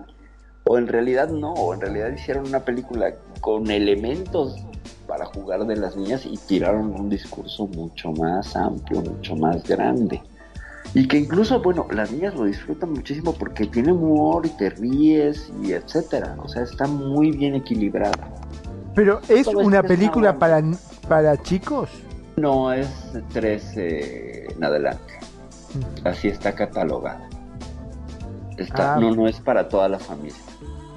No es para toda la familia. Es una película que tiene un sesgo incluso de, de edad, pues no es una película para que chicos de 8 años. Igual se duermen, igual no la entienden, igual se no dejan entrar, igual y no. Entonces, eso, o sea, sí tiene una categoría 13 más, ¿no? Como lo mismo lo tiene eh, Mario Bros, que sí es para niños y todo, pero bueno, tiene una cierta cantidad de violencia que a los gestores y a los que determinan la clasificación, pues les parece que es un poquillo pasado de tono. Pero bueno, eso ya dependerá de cada cosa. En estos mundos, ¿tú crees que un niño de 11 años que no tenga un celular no va a buscar la manera de ver la película pirata? Pues claro, evidentemente, ¿no? Y cuando esté en stream, pues más. Entonces, eso, ya, esos limitantes, limitantes son de nuestros tiempos, Magnum. Yo creo que los chamacos de ahora ya, con cualquier cosa. No, indudablemente, si vos querés que los chicos eh, sepan algo, es tan solo que le digas, no quiero que vayas a hacer esto. y por curiosidad van y lo hacen, es automático. Sí, son, son, son, es pura psicología inversa. Exactamente. Disculpen de público por de pronto perderme y desconectarme un momento. Bueno, la brecha final del programa Magnum vamos haciendo conclusiones. A ver qué más con qué más salimos. Bueno. ¿Tú habías pensado, es pregunta, ¿eh? ¿Tú habías pensado la forma de jugar como una herramienta para ser adultos? Vos sabés que no, nunca, ah, bueno, a ver, cuando yo era chico, siempre digo, eh, mm, acá en Argentina decimos la edad del pavo, ¿no? Que cuando uno es chico dice, ay, la famosa edad del pavo yo creo que nunca salí de esa edad. O sea, yo me quedé toda la vida en esa edad. Pero este, realmente no, nunca lo había visto eh, jugar. Sí, te puedo em, decir que em, de chicos, eh, al menos, eh, bueno, mi, ya lo he dicho en varias oportunidades, mi papá era policía, era comisario, y era bastante estricto al respecto, como eh, en el caso de mi hermana tenía que jugar con muñecas y en el caso mío a mí me daban pistolas, ametralladoras, armas, este, muñecos de estos, eh, como es eh, mm, Max Steel y todo esto, cochecitos y cosas por el estilo. Y después a medida que íbamos creciendo tenías que ir a jugar al fútbol, te comprar la camiseta, o sea, como que no te daban posibilidad alguna de hacer cosas por el estilo, ¿no? Este, era así. Y sí, efectivamente, cuando si uno agarraba o yo me veía que agarraba alguna muñeca de mi hermano, me sacaba, ¿qué hace con eso? ¿Qué hace? Ah, no, no, pero simplemente lo agarré porque lo estoy acomodando. Ah, bueno, bueno, dejá las cosas tu hermana, ni las toqué, déjala ahí. como, si estuvieran eh, eh, portadoras de una enfermedad, ¿no? exactamente. Las cosas de, nena no la toques, déjala. Vos juntá tu cosa, te decía, tus juguetes, juntalos y las cosas de tu hermana que la toques. O sea, no la podía ni tocar siquiera. Así era la cuestión, ¿viste? A ese nivel. Este, pero la verdad es que nunca lo había visto como un formador de carácter, digamos, por decirlo de alguna forma, ¿no? Correcto. Y lo es, ¿no? Finalmente lo es. Porque sí. Sí, sí, sí, efectivamente. Es un entrenamiento de vida. Es un entrenamiento como nosotros cuando éramos chicos que decíamos, vamos a jugar al doctor, o vamos a jugar al papá y la mamá, o vamos a jugar a cosas así, eh, pero básicamente eh, en secreto, ¿no? Porque todas estas cosas indudablemente eran en secreto, porque en realidad las nenas jugaban con las nenas y los nenes con los nenes. Siempre fue así. Es más, de hecho, yo me acuerdo cuando era chico, los cumpleaños, eh, se hacían grupitos. Las nenas jugaban sola por su lado y los varones jugábamos a los indios, a, revolcarnos al fútbol o a otra cosa. Pero, a las luchas. Eh, exactamente, o a las luchas, exacto. Pero juntos no jugábamos nunca. En verdad no jugábamos nunca. No, es, es, es, es muy difícil, solo en la escuela, ¿no? De pronto. Sí, en los recreos, pero la verdad que tengo que reconocer, yo era bastante salvaje. Nosotros jugábamos en esos trenes, viste que nos agarrábamos todo de la mano. y empezaba a correr el primero y eh, se hacían una fila larga que el último salía corriendo y volaba, pero lo llevábamos como una bandera. Claro. En ese sentido, más me gustaría que, ampliaras un poco cómo ahora que eh, he traído este tema, los muñecos y los juguetes son formadores, de pronto yo discreparía, porque por ejemplo, los, hombres, cuando me tocó a mí, me educaron con pistolas y todo, y ahora me das una pistola y yo no sé usarla. Pero en tu caso, que tu padre era policía, ¿qué tanto acercamiento hubo, por ejemplo, al manejo de armas de fuego como parte de una instrucción familiar? bueno, esa es una muy buena pregunta. Vos podés creer que soy una de las personas que odian las armas, no me gustan las armas. Eh, mi papá sí, obviamente en casa tenía armas, tenía todo. Yo voy a comentar algo que me ha pasado, eh, que me parece que está bueno contarlo también, porque creo que el uso de, del arma no es para cualquiera, porque yo con amigos, con gente, conocidos, hemos hablado muchas veces de la seguridad hoy en día, que cuando se habla de los robos y todo, que dice, ah, no, está bueno tener un arma en la casa como para poder tenerlo. Pero yo creo particularmente que el arma no es para cualquiera. Hay que tener una conducta, hay que tener eh, una mentalidad, ser muy frío a la hora de tener un arma y como diría mi papá, cuando uno saca un arma es para usarla. A ver, eh, yo tendría, mm, calculo yo, 25 años, una cosa así. Eh, mi papá ya había fallecido y tenía un arma en la casa. De la cantidad de armas que tenía mi papá, tenía. Y una noche escuché un ruido en el fondo de la casa y pese a que yo la tenía toda desarmada porque a mí no me gusta tener armas, este, agarré el arma de mi papá y le puse el cargador todo y salgo a la noche. Vos podés creer que el vecino que estaba al lado me vio salir, él también agarró el arma y salió. Con la desgracia que yo no lo vi a él, no me di cuenta. Se me Claro, él me vio y se acercó despacito atrás y me dice, ¿escuchaste el ruido? Casi le cago un tiro del cagazo que me pegué. Te lo voy a hacer así. Del susto que me pegué, lo miré. Decí que no alcancé ni a apuntarle porque lo vi. ¿Viste cuando te quedas petrificado del miedo? Me quedé así un rato y después lo reconocí. Sí, no, porque yo también escuché y él me seguía hablando, ¿viste? Y después reaccioné. Habrán sido segundos, que para mí fue una eternidad, ¿no? Y ahí en ese momento comprendí que el arma no es para cualquiera. Vos fijate si del susto no, le, le, podía haber pegado tiro a mi vecino. Sí, le desarrojas un, balazo, ¿no? Un balazo, pero no es de valiente ni de, malo, simplemente del susto que me pegué porque me asusté. Y así cuántos accidentes, ¿no? Exactamente. ¿Cuántos accidentes? O sea, de niños que juegan con armas y de pronto hay unas cosas trágicas y fatales. Mira, en otra oportunidad me pasó, eh, yo soy de Mar del Plata, ir a, trabajar a Buenos Aires y fui a la casa de un amigo. Estaba durmiendo lo más bien, yo compartí el cuarto con mi amigo. Estaba durmiendo lo más bien y de golpe a la noche escucho ¡pa! un balazo. Yo no sabía, el padre le había dado un arma a este desgraciado y la dormía con una pistola abajo de la almohada.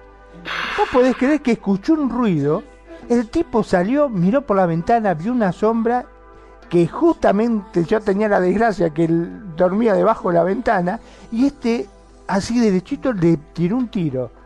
¿Sabe lo que había pasado? Resulta que ellos tenían la casa adelante y el abuelo, o sea, el papá de su papá, tenía la casa atrás. Y el viejo no tenía mejor cosa que, viste que cuando ya es tan grande dice que no eh, no duermen tanto. Entonces, este, a la noche salía y no tenía mejor cosa que hacer pis en el pasto. Salía a orinar en la, mientras a la luz de las estrellas. Bueno, en la noche hacía calor, qué sé yo, salía el viejo, miraba las estrellas, salía a orinar. Y este le tiró un tiro, decir que por suerte, por suerte, era una pistola de calibre chiquito y la bala quedó, eh, o sea, perforó el vidrio y quedó en la cortina, no llegó a pasar. de haber pasado, hubiese matado a su abuelo. Claro, claro. Yo te juro, aparte a la noche, estar dormido, yo que iba el otro día a trabajar a las 5 de la mañana, cuando escuché el pa, me pegó un susto que no me morí del julepe, no tenía poder reacción. Sí, sí, no, no vino el papá, qué sé yo, se armó todo un quilombo. Eh, dice, pero ¿cómo? ¿Qué haces? ¿Qué esto? que no? No, vi a alguien, una sombra. Y cuando se fue a fijar el padre, dice, ¡es el abuelo! ¡Casi matás a mi papá! Decía, estás loco. ¿Cómo vas a tirar? Y bueno, ahí le sacó el arma, ¿no? Pero vos ponete a pensar la locura que uno puede hacer con un arma. Claro. O sea, estamos hablando de que no es que uno sea malo o que por el hecho de tener un arma vas a salir a matar gente. No, simplemente por el susto que uno le causa, porque convengamos que a la noche vos ya estás asustado, porque no sabes qué es lo que pasa, escuchas un ruido y podés, eh, como en mi caso, matar al vecino o matar, a, en este caso, a, su abuelo. Claro. Simplemente o matarte tú. O claro. Sin ir más lejos, sí, puede ser un tiro y te capaz que te rebota, viste, como es que, qué sé yo, le pegaste una piedra, no sé, uno no sabe qué puede llegar a ser.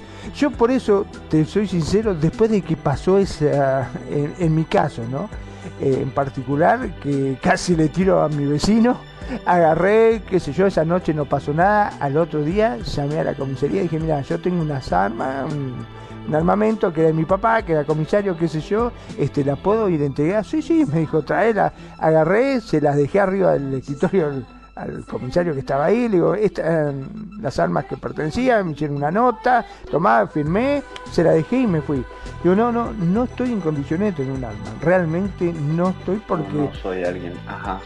Exactamente, yo creo que uno tiene que tener una mentalidad muy especial para tener un una claridad mental, una frialdad. Y un entrenamiento, ¿no? Un entrenamiento, exacto. Y un entrenamiento, lo cual, sí, es, mi pregunta va un poco por ahí. Sí, como niños entrenamos a jugar a disparar, pero nunca nos entrenamos a disparar. ¿no? Exacto. O sea, pocos, pocos. Habrá quien sí le gusta la cacería, le gustará el tiro al blanco, se desarrollará dentro de, materias policiales donde requiere un arma, guardia de seguridad, etcétera. Pero como hay una suerte de embudo, ¿no? Con los hombres, donde pues no todos terminan usando un arma que sí usamos todos como niños, ¿no? Exactamente. En cambio, en el uso de la crianza y de bebés y todo, pues la gran mayoría de las mujeres la usaron terminarán en algún momento de su vida, ya sea de propia experiencia o como tías, etcétera, muy cercanas al asunto del alumbramiento, embarazo y crianza. Entonces, la pregunta va por aquí: ¿qué tan generizados están los juguetes? Que en el caso del hombre, si hay una libertad posterior, como para elegir, y pese a muñecas como Barbie, que se supone que es para que elijas, pues de todas maneras, eh, de alguna manera, sigue tenida aquello contra lo que luchó Barbie, ¿no? Que es eh, salir del rol de ser mamá. Ahora ya muchas mujeres pues lo han desafiado y está increíblemente bien, lo aplaudo. Pero hay más mujeres cercanas al, al manejo de la crianza y de bebés que hombres manejando armas, creo yo, ¿no? Totalmente. Pese a todos los que se dedicaron a carreras militares, etcétera, etcétera, estamos hablando del grueso de la población. O sea, es más factible que una mujer se encuentre con esto, y no sé si esto de comentario es misógino, no quiero que sea así, o, tiene una carga machista, es una pregunta que estoy haciendo, que estoy formulando. Hay más mujeres que se encontrarán con esto en el camino, pese a que igual jugaron con una Barbie a desafiarlo, pero los hombres que jugaron con una pistola no acabaron usando una pistola ni dedicándose a una cuestión violenta. Entonces también ahí hay, que pues ponerlo en la balanza, porque, porque no es tan así, o sea, tiene matices, Esta situación tiene matices y hay que analizarla de manera transversal. Sí, si bien están muy generizados los juguetes, muy marcados en equipo azul y rosa, eh, en el caso del hombre puede haber una independencia de ese juguete, ¿sabes? O sea, yo no veo muchos hombres portando armas, al menos no aquí en mi país. Sí. Excepto aquellas personas que le gusta el, tema de la seguridad, por ejemplo, ¿no? Correcto, excepto, pero, pero ¿qué porcentaje del rubro laboral de cada país maneja armas? Ah, no, no, eso sí. Con todo sí. incluidas las Fuerzas Armadas, no son ni el 10%. ¿Me explico? O sea, el grueso de la población se dedicará a otra cosa. De varones, ¿no? Sí, sí, sí. O sea, bueno, estaría interesante hacer un estudio al respecto. de- o sea, si empezaste a jugar con armas como niño, ¿y qué, en qué, qué tanto se cruzaron las armas en tu camino en tu vida adulta? Como algo profesional, como algo... eh, no quisiera usar profesional porque entonces sería equiparar el ser madre profesional, pero es que también es una profesión ser madre ¿eh? y no remunerada. Las mujeres Sí. invierten el doble de tiempo en actividades no remuneradas, como la limpieza de la casa, la crianza, etcétera, etcétera. Y hablamos ahí de una desigualdad, ¿no? Entonces, Bueno, te digo que acá en, en Argentina, por ejemplo, ahora se empezó a reconocer eso y se le está pagando hasta inclusive una jubilación por ser ama de casa.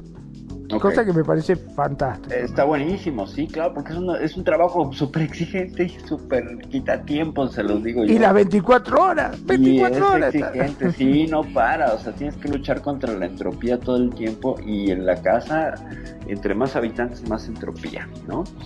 Y sí, ciertamente es algo que qué bueno que se esté remunerando. Ahora, ya para casi para hacer, bueno, ahora sí vamos ya a las reflexiones finales, tenemos últimos Bueno, minutos. perdón, ¿no? Pero este, yo me acuerdo mi mamá cuando íbamos de camping con mi papá que decía, ay, vámonos de vacaciones.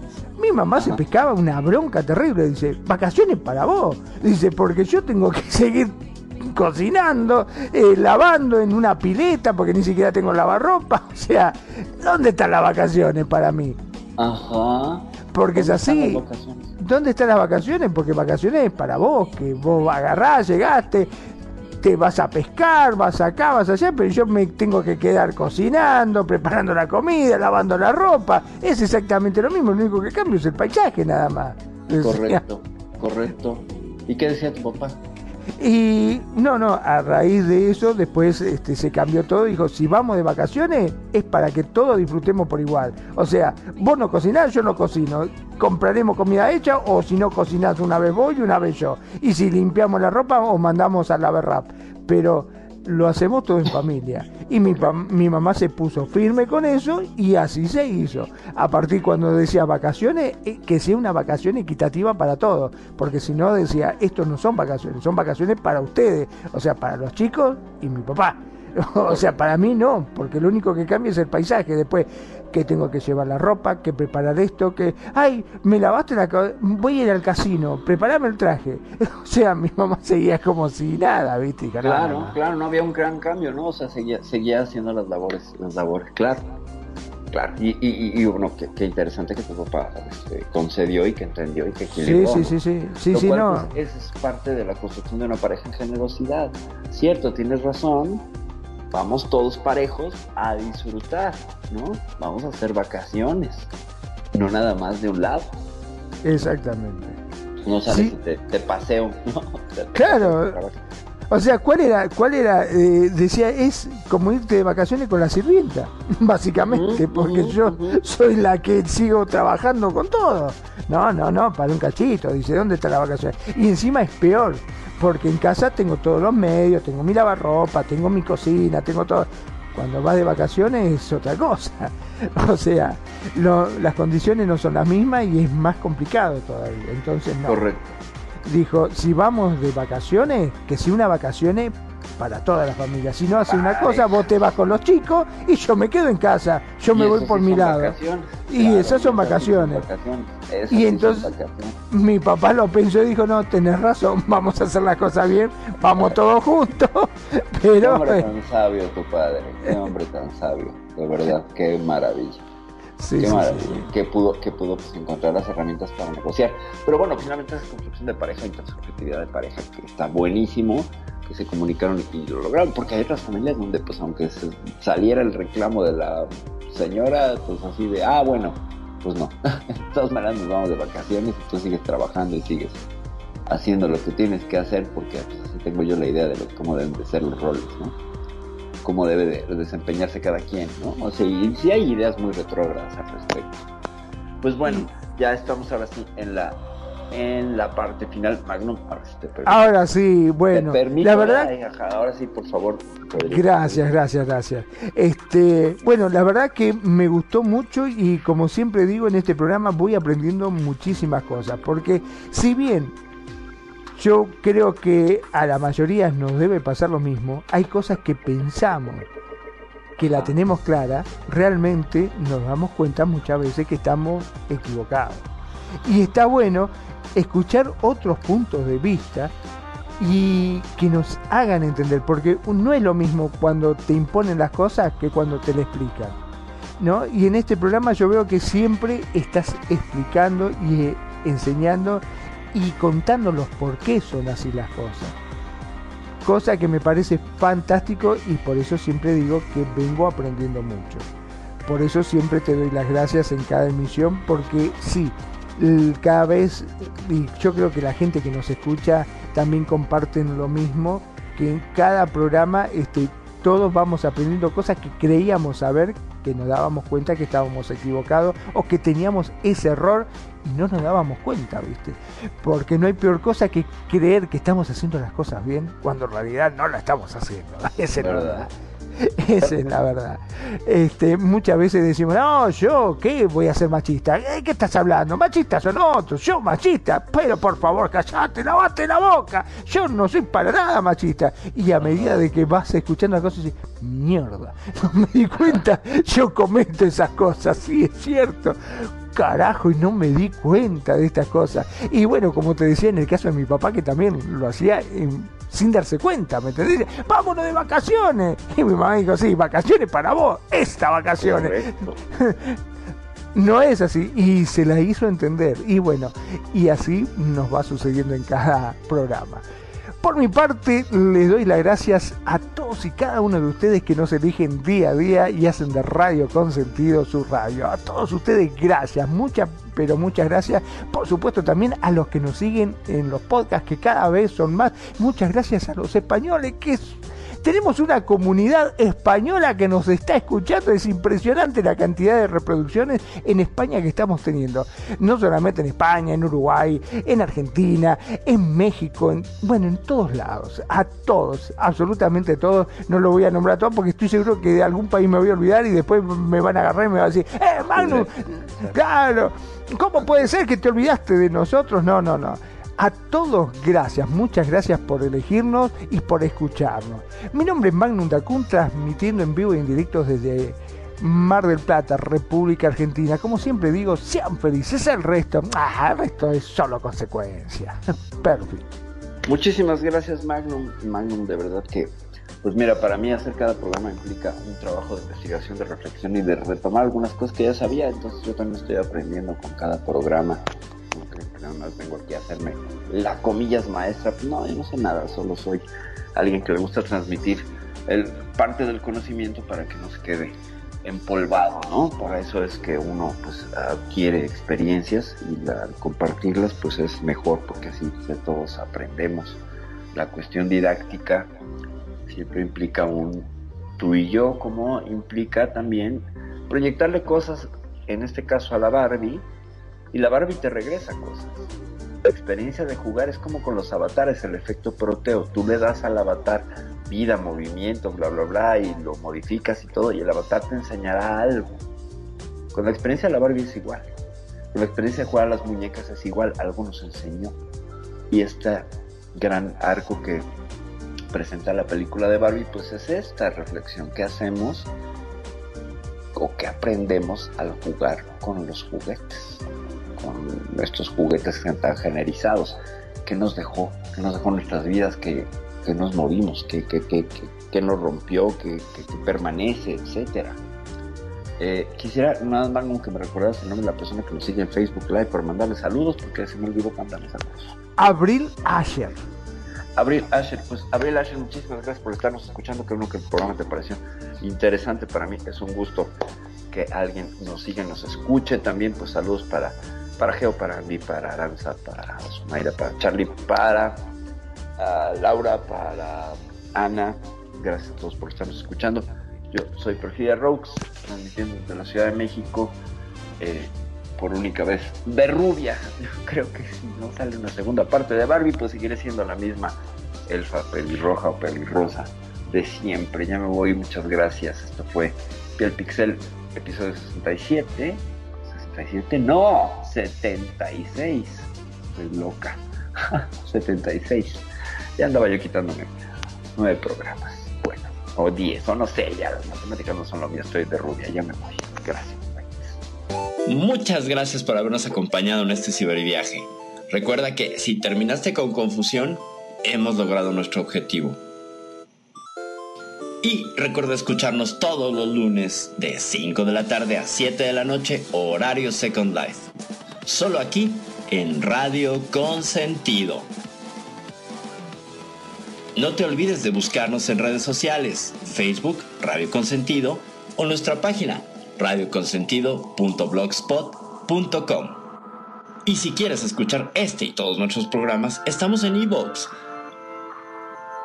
Nuevamente, gracias y recuerda, navegante, no hay camino, se hace camino al avatar. Bytes.